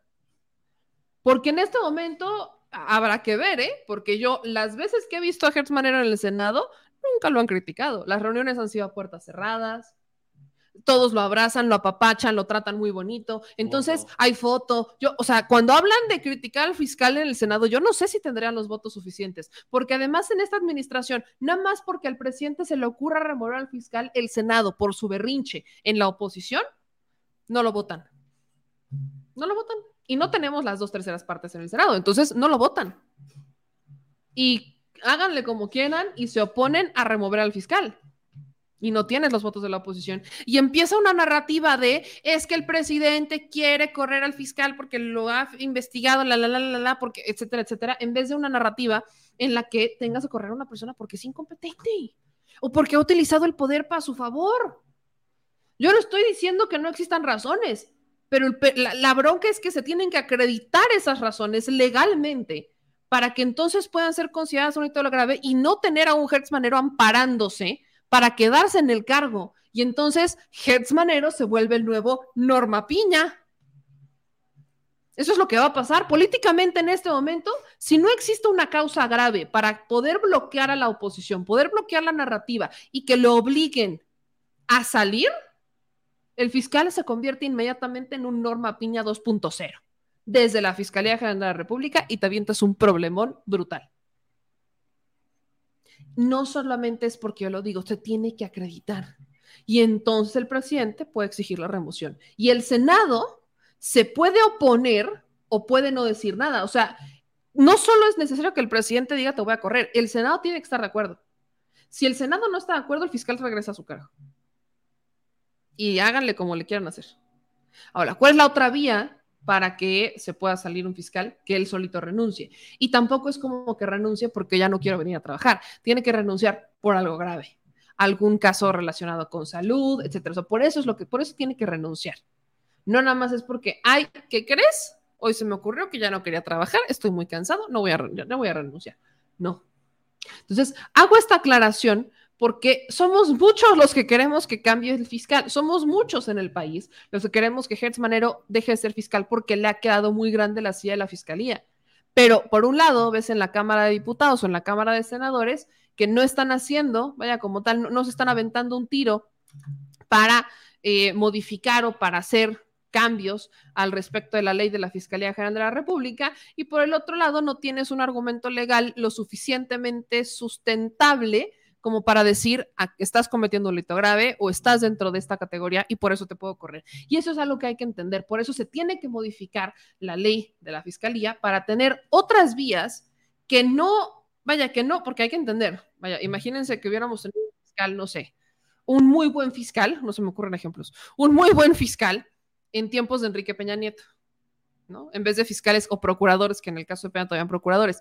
Pero imagínense que hubiéramos tenido un fiscal o un procurador así de al tiro en tiempos de Peña Nieto. ¿Cuántas personas no creen que hubieran sido detenidas? Ahora, bajo las leyes actuales, bajo las leyes pasadas, si, si es muy blanda la ley, el presidente corre al fiscal por investigarlo, se les vence y encima lo encarcela. Por eso es que la ley tiene que tener cierto control de que el fiscal se sienta seguro haciendo su chamba sin tener una amenaza de que pueda existir represalias por parte del gobierno, pero también nosotros como ciudadanos necesitamos una garantía que si el señor es inepto o que si existe algún delito que esté cometiendo, exista un órgano paralelo que pueda tomar la decisión de te voy a correr porque eres porque no estás cumpliendo con tu chamba, porque cometiste estos delitos, porque existe esta, o sea, existen todos estos casos en tu contra. Es muy complicado presentar una denuncia en la fiscalía para que investiguen a su jefe. Es complicado. Es, es, requieres que todos los de la fiscalía funcionen como relojito, requieres que la institución funcione de maravilla, requieres que la institución sea pero inmaculada para que todos sean libres de investigar a quien tengan que investigar, así sean sus compadres, sus compañeros de escritorio o su jefe. Y eso no ha pasado. Eso no, no estamos en ese escenario. Eso es lo grave aquí. Entonces, había que hacer esa aclaración, pero bueno, se lo fueron a, reclamar a, Marcelo Ebrard en Estados Unidos, porque este meeting fue en Estados Unidos, fue en Miami. Regresando al primer tema de Marcelo, ya está por allá esta caravana migrante con la que se topará Marcelo Ebrard, porque se topará con ellos. Y recuerden que no, no, son fans de Marcelo, ¿no? Eso sí lo quiero dejar claro, no son fans de Marcelo Ebrard con quienes se va a topar. Y pues habrá que ver cómo les va en esta manifestación, pero para hacerles la actualización, aquí están algunos de estos eh, paisanos que ya están en Florida, porque pues, se fueron a manifestar en contra de esta ley completamente criminal antimigrante de Ron DeSantis. Miren, estoy aquí en Tallahassee cargando gasolina para regresar a California. Eh, frente a este arbolote que está aquí, dije, en esta sombrita es bueno para, pues para retomar antes de irme el por qué vinimos a, a Florida, a Tallahassee, a solidarizarnos con los activistas y los emigrantes y acá en Florida. ¿Cuál es el propósito? Me decían los medios. ¿Por qué eh, manejar tantas millas si podían hacer esto en California y mandar? Miren, este, desde hace años eh, muchos activistas y muchos antes que yo han estado peleando por los derechos de los emigrantes. Eh, como el compañero Juan José, como Ver Corona, muchos otros, pues, pero nos ha caído que esto es un problema nacional. Esto no va a parar porque hagamos algo en California o porque hagamos algo en Florida. Tenemos que construir una red nacional. La caravana tiene el propósito de ir levantando conciencia en cada punto donde te paras, ir haciendo una red de comunicación, una red de trabajo para impulsar una causa, la, la inmigrante, buscar la reforma migratoria. Porque estos ataques no van a parar, estos ataques van a continuar. Los sufrimos en California, en Arizona, eh, en, Texas, ahora es Florida, después va a ser Kansas. ¿Por qué? Porque este país está envuelto en una terrible crisis moral, económica, política terrible. La mayoría, y lo digo pues a lo mejor a la ligera, pero la realidad es que muchos políticos están envueltos en los intereses, en la corrupción, intereses económicos y no pueden mover un dedo, no pueden solucionar el problema de salud, servicios de salud, ni, la falta de vivienda, ni de la inflación, eh, todo está, ni parar las guerras, nada. ¿Por qué? Porque todos están envueltos en el negocio. Eh, y mientras es, esto prevalezca y no renovemos a la clase política, no, ningún político puede proponer algo porque afecta a una, toda clase de intereses. ¿Y por qué recurren a atacar a los emigrantes indocumentados? Porque es lo más fácil, es pegarle a la clase más débil que no se puede defender de manera cobarde. Por eso es que tenemos que trabajar para hacer una campaña nacional una campaña nacional donde todos los estados, los cincuenta y tantos estados de este país participen. Todos juntos paralicemos el país y logremos que se dé la reforma migratoria. Tenemos que ver, seguir presionando, porque estos ataques no van a terminar mientras no haya una solución seria permanente que proporcione una manera para legalizar a todos los que ya están aquí que no tienen eh, eh, este, documentos y que trabajan, pagan impuestos, no tienen récord criminal y, han hecho tanto por, tanto por tantos años para que puedan vivir en paz. ¿sí?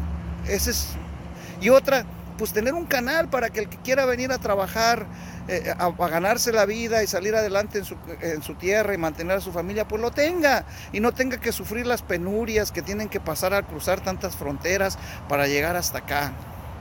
Esa es la realidad, necesitamos un, camino, una migración real, realista, humana, que, ayude a que este país salga adelante y que toda Latinoamérica se, fortalezca al igual que, que Norteamérica. Es ilógico pensar que Estados Unidos va a sobrevivir por sí solo, no va a haber una solución a la crisis económica y social, política, eh, sin una reforma migratoria que le dé derechos a todos. Desgraciadamente el país, Estados Unidos, se está quedando aislado de todo el resto del mundo en lo económico, en lo social y hasta en lo militar. Y si siguen con la hipocresía negando eh, la, la aportación que hace la mano de obra indocumentada y toda Latinoamérica, pues se van a quedar aislados y, va, a caer la economía y va a caer la sociedad de los Estados Unidos. Y a nadie, a ningún país en todo, en todo el continente nos conviene. Tenemos que ver que podamos vivir en paz y en armonía compartiendo el desarrollo. Eh, por eso es que es importante hacer este tipo de acciones, aunque parece aventurado. La realidad es que no, es lo que se necesita. Hacer conciencia estado por estado creando una red de conexiones para movilizar a todo el país, no nada más a un estado o dos, todo el país que se movilice y que haga un paro nacional que simbre los cimientos de esta nación y obliga a toda esa clase política apática, mediocre, a actuar y resolver los problemas de fondo. Gracias a todos los que escuchan este video por, pues por darme un poquito de atención y pues ya terminamos de cargar gasolina. Vamos a tomar un refrigerio y rumbo a California a reunirnos con nuestras familias. Gracias. Ese es uno. Ahora vamos con este otro posicionamiento que también nos mandan de estos grupos de paisanos que se lanzaron hasta Florida. ¿Puede decir su nombre completo y a qué organización pertenece? Alicia Flores. Pertenecemos a la, a- a la coalición, a la caravana Todos Somos Florida. Venimos desde California a apoyar, a hacerles saber a nuestros a connacionales, a todos los trabajadores del campo, a toda la comunidad en sí, de que no están solos, que estamos aquí para apoyarlos. Lo principal es terminar con esta ley antimigrante, la SB 1718, pero nuestro mayor objetivo también es una reforma migratoria.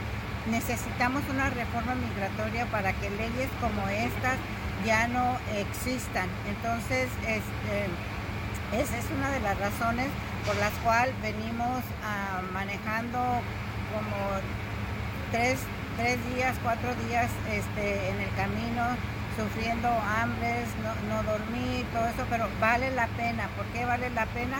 Porque estamos todos unidos y ya es tiempo que nos unamos, que nuestra comunidad salga de las sombras, que se quite ese miedo que nos está paralizando. Entonces, estamos aquí por esas dos razones.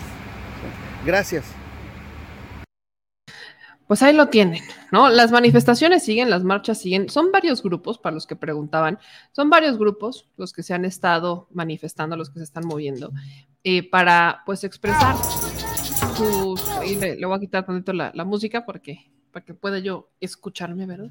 Son varios grupos de paisanos los que se están manifestando en contra de esta ley de Ron DeSantis, una ley bastante política, electorera, y que le está siendo contraproducente, porque por un lado Ron DeSantis quiere sacar a los migrantes y por el otro lado los empresarios le están pidiendo a Biden que saque más visas porque necesitan más trabajadores. Entonces, pues yo, yo quiero ver hasta cuánto aguanta Ron DeSantis, no precisamente, y voy a ser también muy neta, no precisamente por las movilizaciones de los paisanos, sino por las presiones de los empresarios. Yo creo que el punto de quiebre de esta reforma va a estar en los empresarios. En los empresarios y e incluso otros legisladores republicanos que reconocen que necesitan mano de obra y que no pueden sacar a los migrantes nada así porque sí, ahí es en donde va a estar el punto de quiebre de esta reforma. Porque si algo le puede pesar a un republicano es que un empresario le cuestione algo o que se haga para atrás o que no le vaya a meter dinero a su campaña. Entonces, si ya existen empresarios que le están pidiendo al propio presidente de Estados Unidos que abra más visas para que lleguen más trabajadores porque los necesitas y tienes a legisladores, senadores republicanos diciendo y criticando a Ron DeSantis por esta reforma y diciendo que esto, o sea, pidiéndole, échense esta, senadores republicanos pidiéndole a los empresarios que no dejen de contratar migrantes. Si tienes estos dos escenarios, la ley se va a caer antes de que pueda cantar las mañanitas. Porque son los empresarios los que mueven los intereses republicanos y los intereses políticos en Estados Unidos, el que quieran, pero entremos en la dinámica republicana de derecha y extrema, como la, la de Ron DeSantis, que si empieza a ver que no lo apoyan con dinero, pues va a tener que echar atrás su reforma. Y después se va a decir el salvador de los migrantes, y ya sabemos cómo utilizan todo electoralmente, porque ellos, como la oposición, nunca están mal. Todos son victorias. Nada más aguas. Ahí tengan lo que está pasando en Francia como un ejemplo, ¿eh? Aguas. Que ya hablaremos profundamente sobre el caso de Francia, pero las, esta, Francia está ardiendo en este momento. Está estallando porque Francia impulsó un proyecto de ley para acelerar las expulsiones de migrantes indocumentados y están literalmente estallando. Hay un flujo brutal de migrantes entre, Alemania y Francia. Hay una brutal ola de migrantes que están llegando a estos países y ellos están buscando expulsarlos ilegalmente, a los que están indocumentados, perdón, buscan expulsar a los que están indocumentados de manera más rápida y una serie de manifestantes, un grupo importante de migrantes, dicen aparte en los tweets, me encantan los conservadores, migrantes, inmigrantes de la izquierda. En Francia ya son inmigrantes los de izquierda, o sea, los que son de izquierda son inmigrantes. Pero bueno, la izquierda en Francia se está manifestando, los inmigrantes en Francia se están manifestando, y ahí les va un dato curioso. Al menos en 2020, y estoy hablando de 2020, antes de toda esta ola de inmigrantes que ha llegado a Europa, se estimaba en Francia nada más, según la ONU, que habían 8.524.876 migrantes. Quiere decir, para la población de Francia, el 12%, el 12.6% de la población de Francia son inmigrantes. No es un número pequeño. Así que aguas. Aguas. Cuando se van en contra de los migrantes y empiezan a calentarlos, ellos vayan a responder y no les va a gustar. Y ya nos vamos con estas dos últimas. Son rapiditas, muy rápidas, porque una es un preview. Una es nada más un aguas. Así nada más aguas. Aguas que la próxima semana parece que se le juntan las renuncias a Lito. Leticia Robles de la Rosa, reportera, corresponsal de Senado, que está de planta en el Senado de la República, dijo, ya sabemos que para Lito Moreno las renuncias de los priistas no le importan, pero el lunes un grupo de priistas, incluidos al menos cuatro senadores, harán un anuncio de que dejará, que dejará aún más raquítico al PRI en el Senado mexicano. Cuatro senadores, aviéntense la terna. Osorio Chong, Sí. Ruiz Massieu, Sí, sí, todos los que se bajaron de la contienda. me faltan dos más. Um, Beatriz no, No, ya no creo. ella no, no se baja, ni de broma. Pues Si, si, si Beatriz se baja del PRI, No, ya se jodió. Beatriz Ya. se corta un brazo, Sí, porque Beatriz es PRI. O sea. Beatriz es PRI. Si Beatriz se baja, se corta un brazo. ¿Cómo se llama? ¿Cómo- cómo Es como si, si Beatriz deja el PRI, ajá, exacto, se inmola. Si Beatriz se deja el PRI, se está amputando. Entonces, no, ella no se va. ¿Qué- ah, Vamos a ver quiénes son los senadores del PRI. Tengo, tengo mis dudas. Según yo, nada más había cuatro. Según yo, solo son cuatro, pero. Los más los que hablan. Ajá. Vamos a ver, vamos a ver cuántos son del PRI. Del primor. Del PRI, del PRI. Quiero saber cuáles son los senadores del PRI.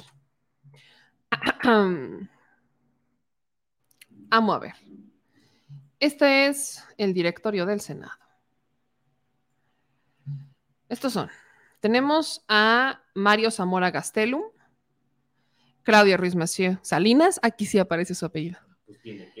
Jorge Carlos Ramírez Marín, Beatriz Paredes, Miguel Ángel Osea Chong, Nubia Magdalena Mayorga Delgado, Verónica Martínez García, Ángel García Yáñez, Primo Doté. Ah, no, este es, del, este es de Morena, perdón. Es que me salió aquí. Me salió, es que puse el filtro del PRI, pues me salió el PRI. No, me salió, puse PRI, filtro PRI, me salió PRI. No, primo es de Morena. Que me anda buscando el primo Doté. ¿Para qué? No sé. Ya les, el primo Doté. El senador, ¿para qué? No sé, pero ya les contaré el chisme cuando me busquen. Pero ¿qué me anda buscando? Eh, Silvana Beltrones, Erubiel, Erubiel, ¿Es Erubiel? Sí, Erubiel. sí, Erubiel ha pintado mucho para, ajá. Erubiel, Osorio, ya trae pleito casado. Ya, ya de hecho, Osorio ya había dado un paso adelante. Exactamente. Manuel Añorbe, pero ni de broma. No, Porque Manuel Añorbe es la voz de Alito en el Senado. sí, es Este, Claudia Naya y Carlos Aceves del Olmo. Mira, Carlos, Carlos Aceves del Olmo, no sé. Carlos Aceves es un pilar del PRI también. Sí, pero no creo. Es- o sea, no, no creo que se vaya, pero también a Carlos Aceves se le ha visto coqueteando con la izquierda. O sea, Carlos así le ha hecho sus guiñitos a la izquierda. ¿Por qué? Pues porque las células del- de, de, de- de Aceves. allá. No, no creo. Es más fácil que sea Erubiel. Ah, la- las células del CTM no es poca cosa. Si, si, No, si, el. CT, si el CT, o sea, si Carlos Aceves del Olmo se va del PRI, el CTM se va del PRI.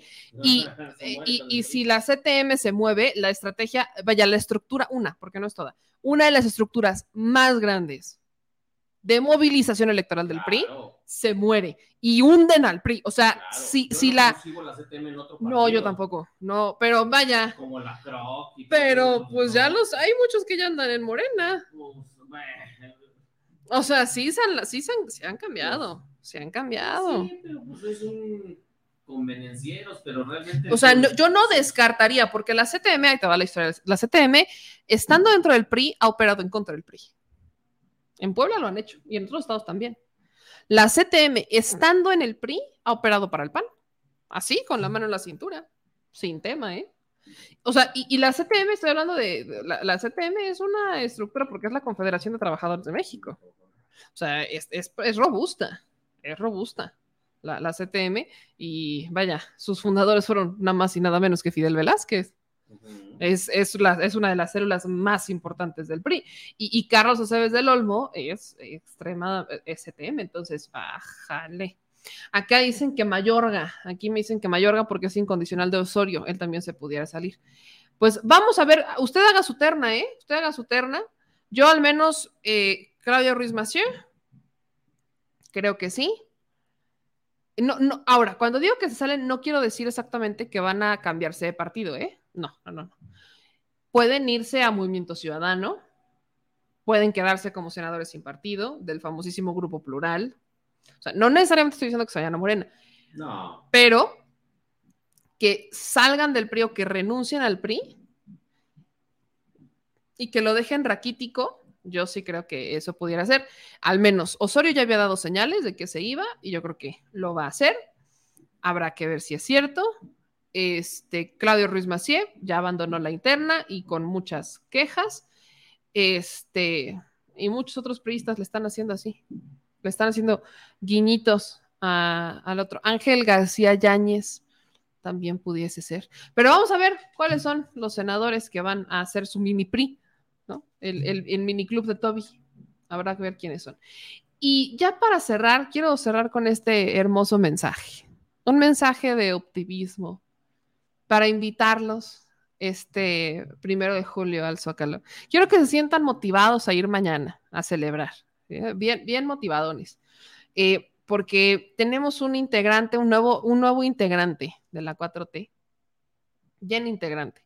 Un- eh, vaya, hasta se, que, que, que se puso la camiseta que quita, que, que me pongo la camiseta, la, gorra, los calcetines y todos los calzones me los pongo también. Porque según Gonzalo Espina, antes los marranos de la 4T, porque así les decía, los chayoteros, los... No, hombre, toda esa cantidad de tweets tan elegantes de, de Gonzalo Espina cuando estaba en el PAN, ya quedaron en el pasado. Exacto. Eso que dijo hace tres meses, ya borrón y cuenta nueva, porque... "Ah, milagro del Señor. Se le reseteó el disco. Se le reseteó el disco, como que lo sacudieron y dijo, ¡ah! Ya, en tres meses y, y me pongo la camiseta, la playera y la gorra, porque no es lo mismo camiseta que playera, ¿ok? Ok. Muy bien. Y dijo lo siguiente. ¿Qué tal amigos, amigas? ¿Cómo están? Pues estamos aquí viendo Palacio Nacional desde donde despachará nuestra próxima presidenta Claudia Sheinbaum Pardo.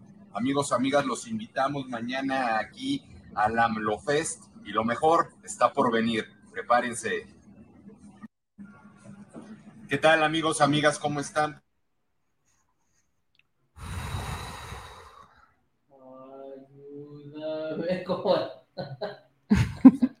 Miren, yo, yo sé que cada que hago esta crítica, cada que sobre todo critico a Gonzalo, eh, se me van encima, ¿no? Y me dicen, ¿quién eres tú para hablar de esto si tú antes criticabas? Yo, sí, sí, hermano, sí, sí, yo lo criticaba. Nada es que yo decidí cambiar de ideología y me tardé más de un año, ¿no? Yo empecé en 2017 y en 2018 voté por el presidente López Obrador. ¿Y qué creen? El factor más importante, yo no me postulé para un cargo público.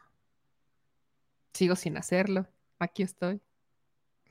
Y yo desde el principio dije para dónde era la cosa y cómo iba. Y fui parte de un, de un gran grupo de mexicanos, porque fuimos millones de mexicanos los que dijimos, creo que es momento de voltear a otro lado y empezar a cuestionar porque esto está saliendo muy mal. Si seguimos este camino, está saliendo muy mal. Y decidimos voltear hacia Morena y yo no me arrepiento y estoy muy convencida y tan convencida y con tanta convicción estoy que lo puedo seguir defendiendo hasta donde yo crea que se debe de defender y hay que criticar lo que se debe criticar. Y repito, yo no estoy buscando cargo público, pero este sujeto que usted ve aquí, aquí hace tres meses se aventaba comentarios clasistas, racistas, en contra de los simpatizantes de la 4T. Y ahora, porque se pone una gorra y una playera, ya es de la 4T. Miren, yo nada más digo, abran la puerta a todos, pero no les den cargo, porfa. Que pasen una serie de exámenes de control interno antes de decidir si sí o si no. Que vaya, es como cuando vas a, doble A, ¿no? Te tienes que desintoxicar. No, no, no, no, no. Es como cuando vas a doble A, ¿no? Te tienes que desintoxicar.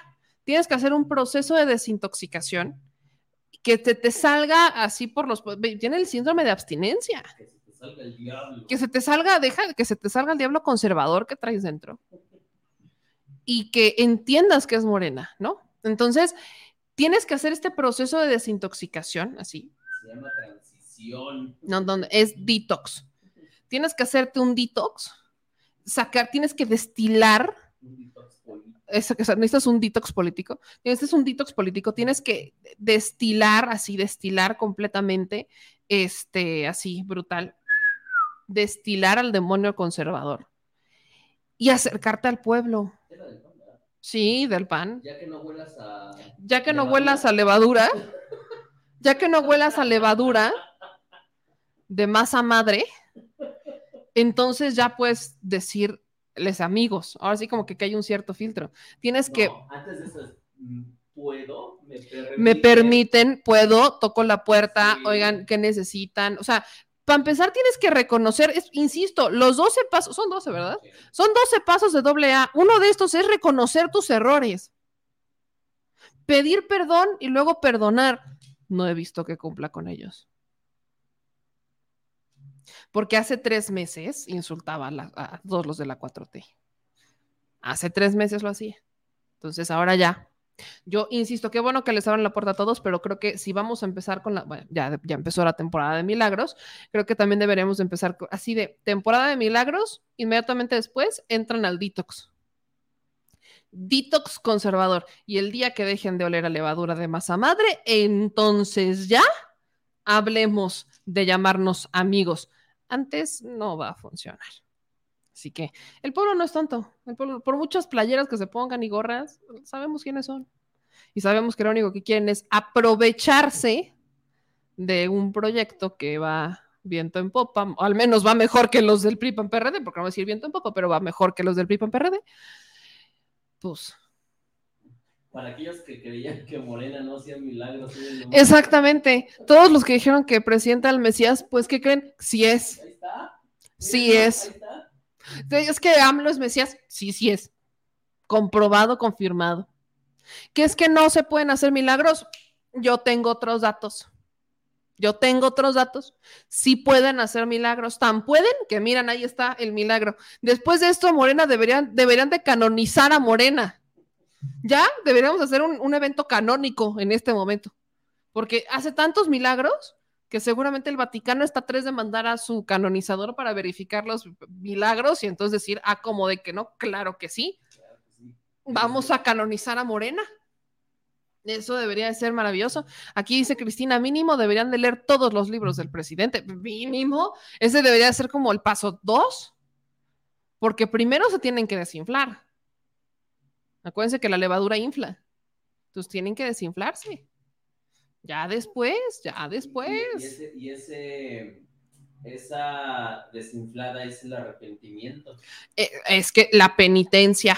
Claro. Ellos que son panistas, vamos a hablarles en su idioma, tienen que cumplir con su penitencia. Y no nada más es rezando Aves Marías, hijos. No, no, no, no, no, no, no, no, no, no. Es irle a preguntar, irle a dar la cara a la gente. Denle la cara a la gente. Yo quiero ver si este sujeto mañana le va a dar la cara a la gente o si se fue a instalar a un hotel y se va a quedar desde ahí. Ay, lo Yo, yo quiero ver si, yo quiero si va a bajar. Yo quiero ver si va a bajar. Porque yo lo veo desde un buen lugar. Conozco ese lugar. Yo también conozco ese lugar. Lo veo desde un buen lugar, desde una buena terraza. Terrazas que, por cierto, en eventos de AMLOFest hacen su domingo 7 como quieran. Hacen su año de Hidalgo.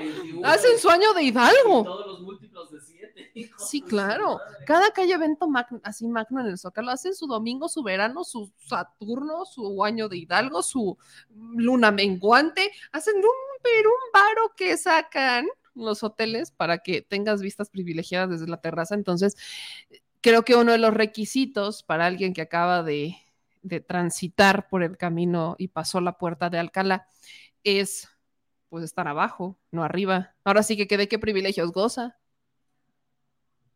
Oye, Mm. ¿tú eres beneficiado de la 4T?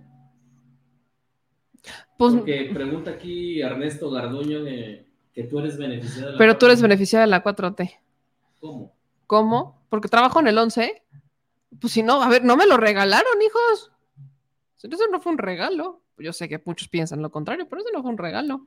Si nos llevamos nuestras chinguitas, Vaya, regalos.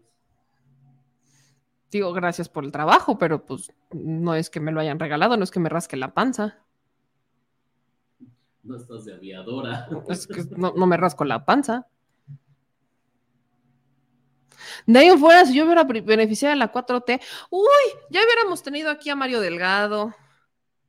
Ay, no contesta. Negativo, camarada. internet, ¿no? Sí, yo creo que sí. Se le fue el internet. Ya hubiéramos tenido aquí a, a todos los gobernadores de Morena, a todos los eh, secretarios de Estado, a, a- a- vaya, habríamos tenido aquí a Mario Delgado 500 veces. No sé, vaya, yo adoro, yo sí, yo, yo- nosotros sí nos tardamos en buscar nuestras entrevistas, pero bueno, como dice Patti, me vale M. Muchas opiniones ya me valen M. Así que, qué maravilla. Y bueno, ya nos vamos, mi gente chula. Es hora de descansar. Ya mañana, acuérdense que somos la policía de las porras. El presidente, por ahí me decían que el presidente no, este, no le dijo las corcholatas que no fueran. Eso no es cierto. El presidente invitó a las, o sea, invitó a los representantes de Morena, eh, a todos, nada más que les pidió que no llevaran porras. Es lo único que les pidió que no llevaran porras, porque pues ahora sí que respeten, este es mío, gánense el suyo, casi casi. Yo, yo lo voy a traducir, yo lo traduzco de esa manera, ¿no? El presidente fue así, gánense el suyo, este es el mío, y el de los que trabajamos para llegar hasta acá. Entonces, gánense el suyo, no me traigan porras, pero vengan a celebrar porque pues todos aquí somos una familia. Entonces, mañana somos la policía de las porras y vamos a estar entrevistando a la gente. Acuérdense que nosotros vamos a hacer programa previo al mensaje del presidente, así que nos vamos a ver ahí en la calle. Ya les dije que vamos a rezarla a nuestra esquina, a ver si nos otorga el internet como la vez pasada, que sería maravilloso, y nos estaremos viendo. Así que sigan nuestras redes sociales para que le caigan, para que ustedes vayan, para que platiquemos con ustedes, porque yo quiero saber ustedes qué es lo que van a celebrar. Las porras de los chilenautas, esas siempre están. Esas, esas sí. Esas sí no tienen Esas no tienen restricción. las porras de los chilenautas, esas no tienen restricción. Y vamos a ser la policía, la policía, Ahí andaremos para la policía pareja. Mañana es andar de escuadrón 777. Eh, claro, a sus órdenes, jefe. A los órdenes jefe. Mañana el escuadrón 777 nos van a encontrar por allá, este, en nuestra esquina. Vamos a ver si sí la armamos, que es la de la 5 de mayo y calle de Palma. Exactamente. Así que allá nos No te vemos. eso. pues, ¿qué esperabas? Ay. Y luego sí, ya después me brinco hasta Isabel Católica. Ya les brinco. Pero bueno, eh, ¿a qué hora? el evento es a las 5 de la tarde. El evento es a las 5 de la tarde. Entonces nosotros estaremos llegando allá que a las tripas de 3. gato, yo creo. A las 3, sí, a las tripas de gato. O sea, a las 3. A las 3 tendrán a su escuadrón 777 verificando las porras. Así que búsquenos en su esquina favorita y nos vemos mañana. Yo soy Bebe les mando un abrazo a todas y todos. Gracias por vernos, por escucharnos. No se les olvide suscribirse, activar las notificaciones, dejar sus likes y compartir esta bonita y bella transmisión. Yo soy Bebe les mando un abrazo a todos. Gracias por sus apoyos, por sus superchats, por sus mensajes, por las críticas, por los reclamos, porque ya se ve que aquí una simplemente no se raja. Espero verlos mañana y a los que no vea, nos veremos en la transmisión en vivo, que estaremos escuchando y leyendo sus comentarios. Así que cuídense de mucho, mi chile banda, mis chilenautas, mis chuladas, mis chulados. Nos vemos mañana. Adiós. Adiós, adiós. Ay, yo ya ando entonada, ¿verdad? Adiós, adiós, adiós, como el PRI dijo adiós. Adiós.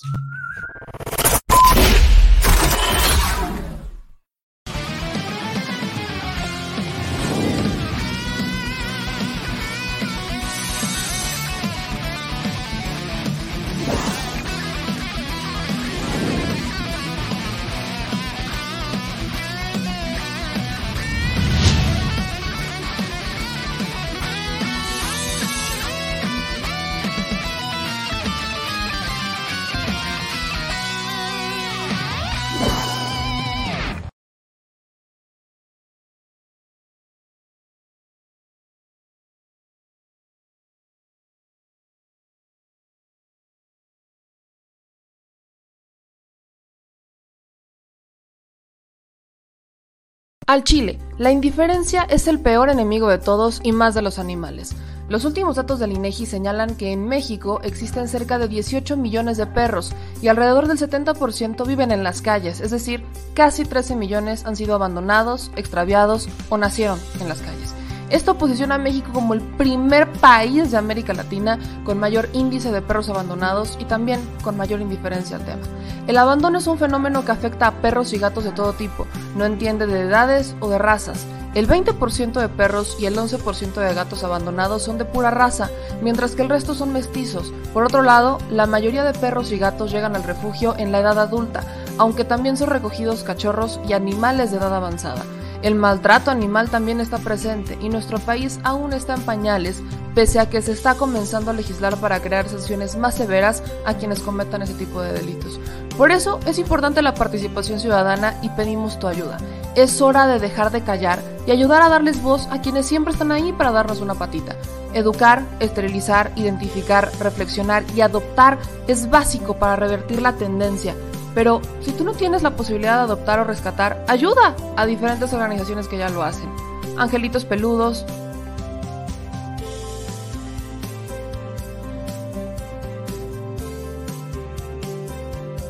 Amor sin raza.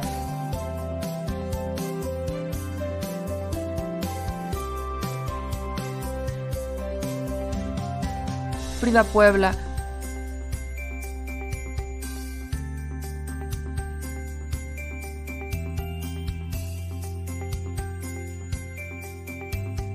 Rivera Rescue.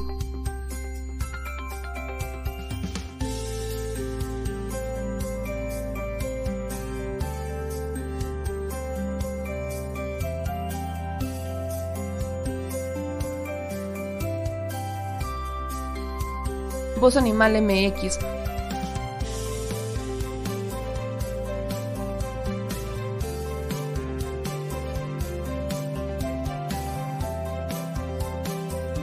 El albergue San Cristóbal.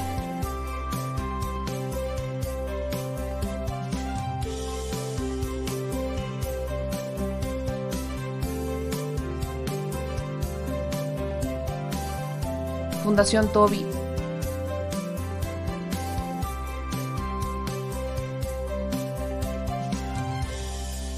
o Patitas Invisibles son algunas de las organizaciones a las que constantemente donamos y apoyamos, pero no es suficiente. Ayúdanos a que sean más voces las que salven vidas. Sus patitas, de verdad, pueden salvar tu vida. Difunde y dona.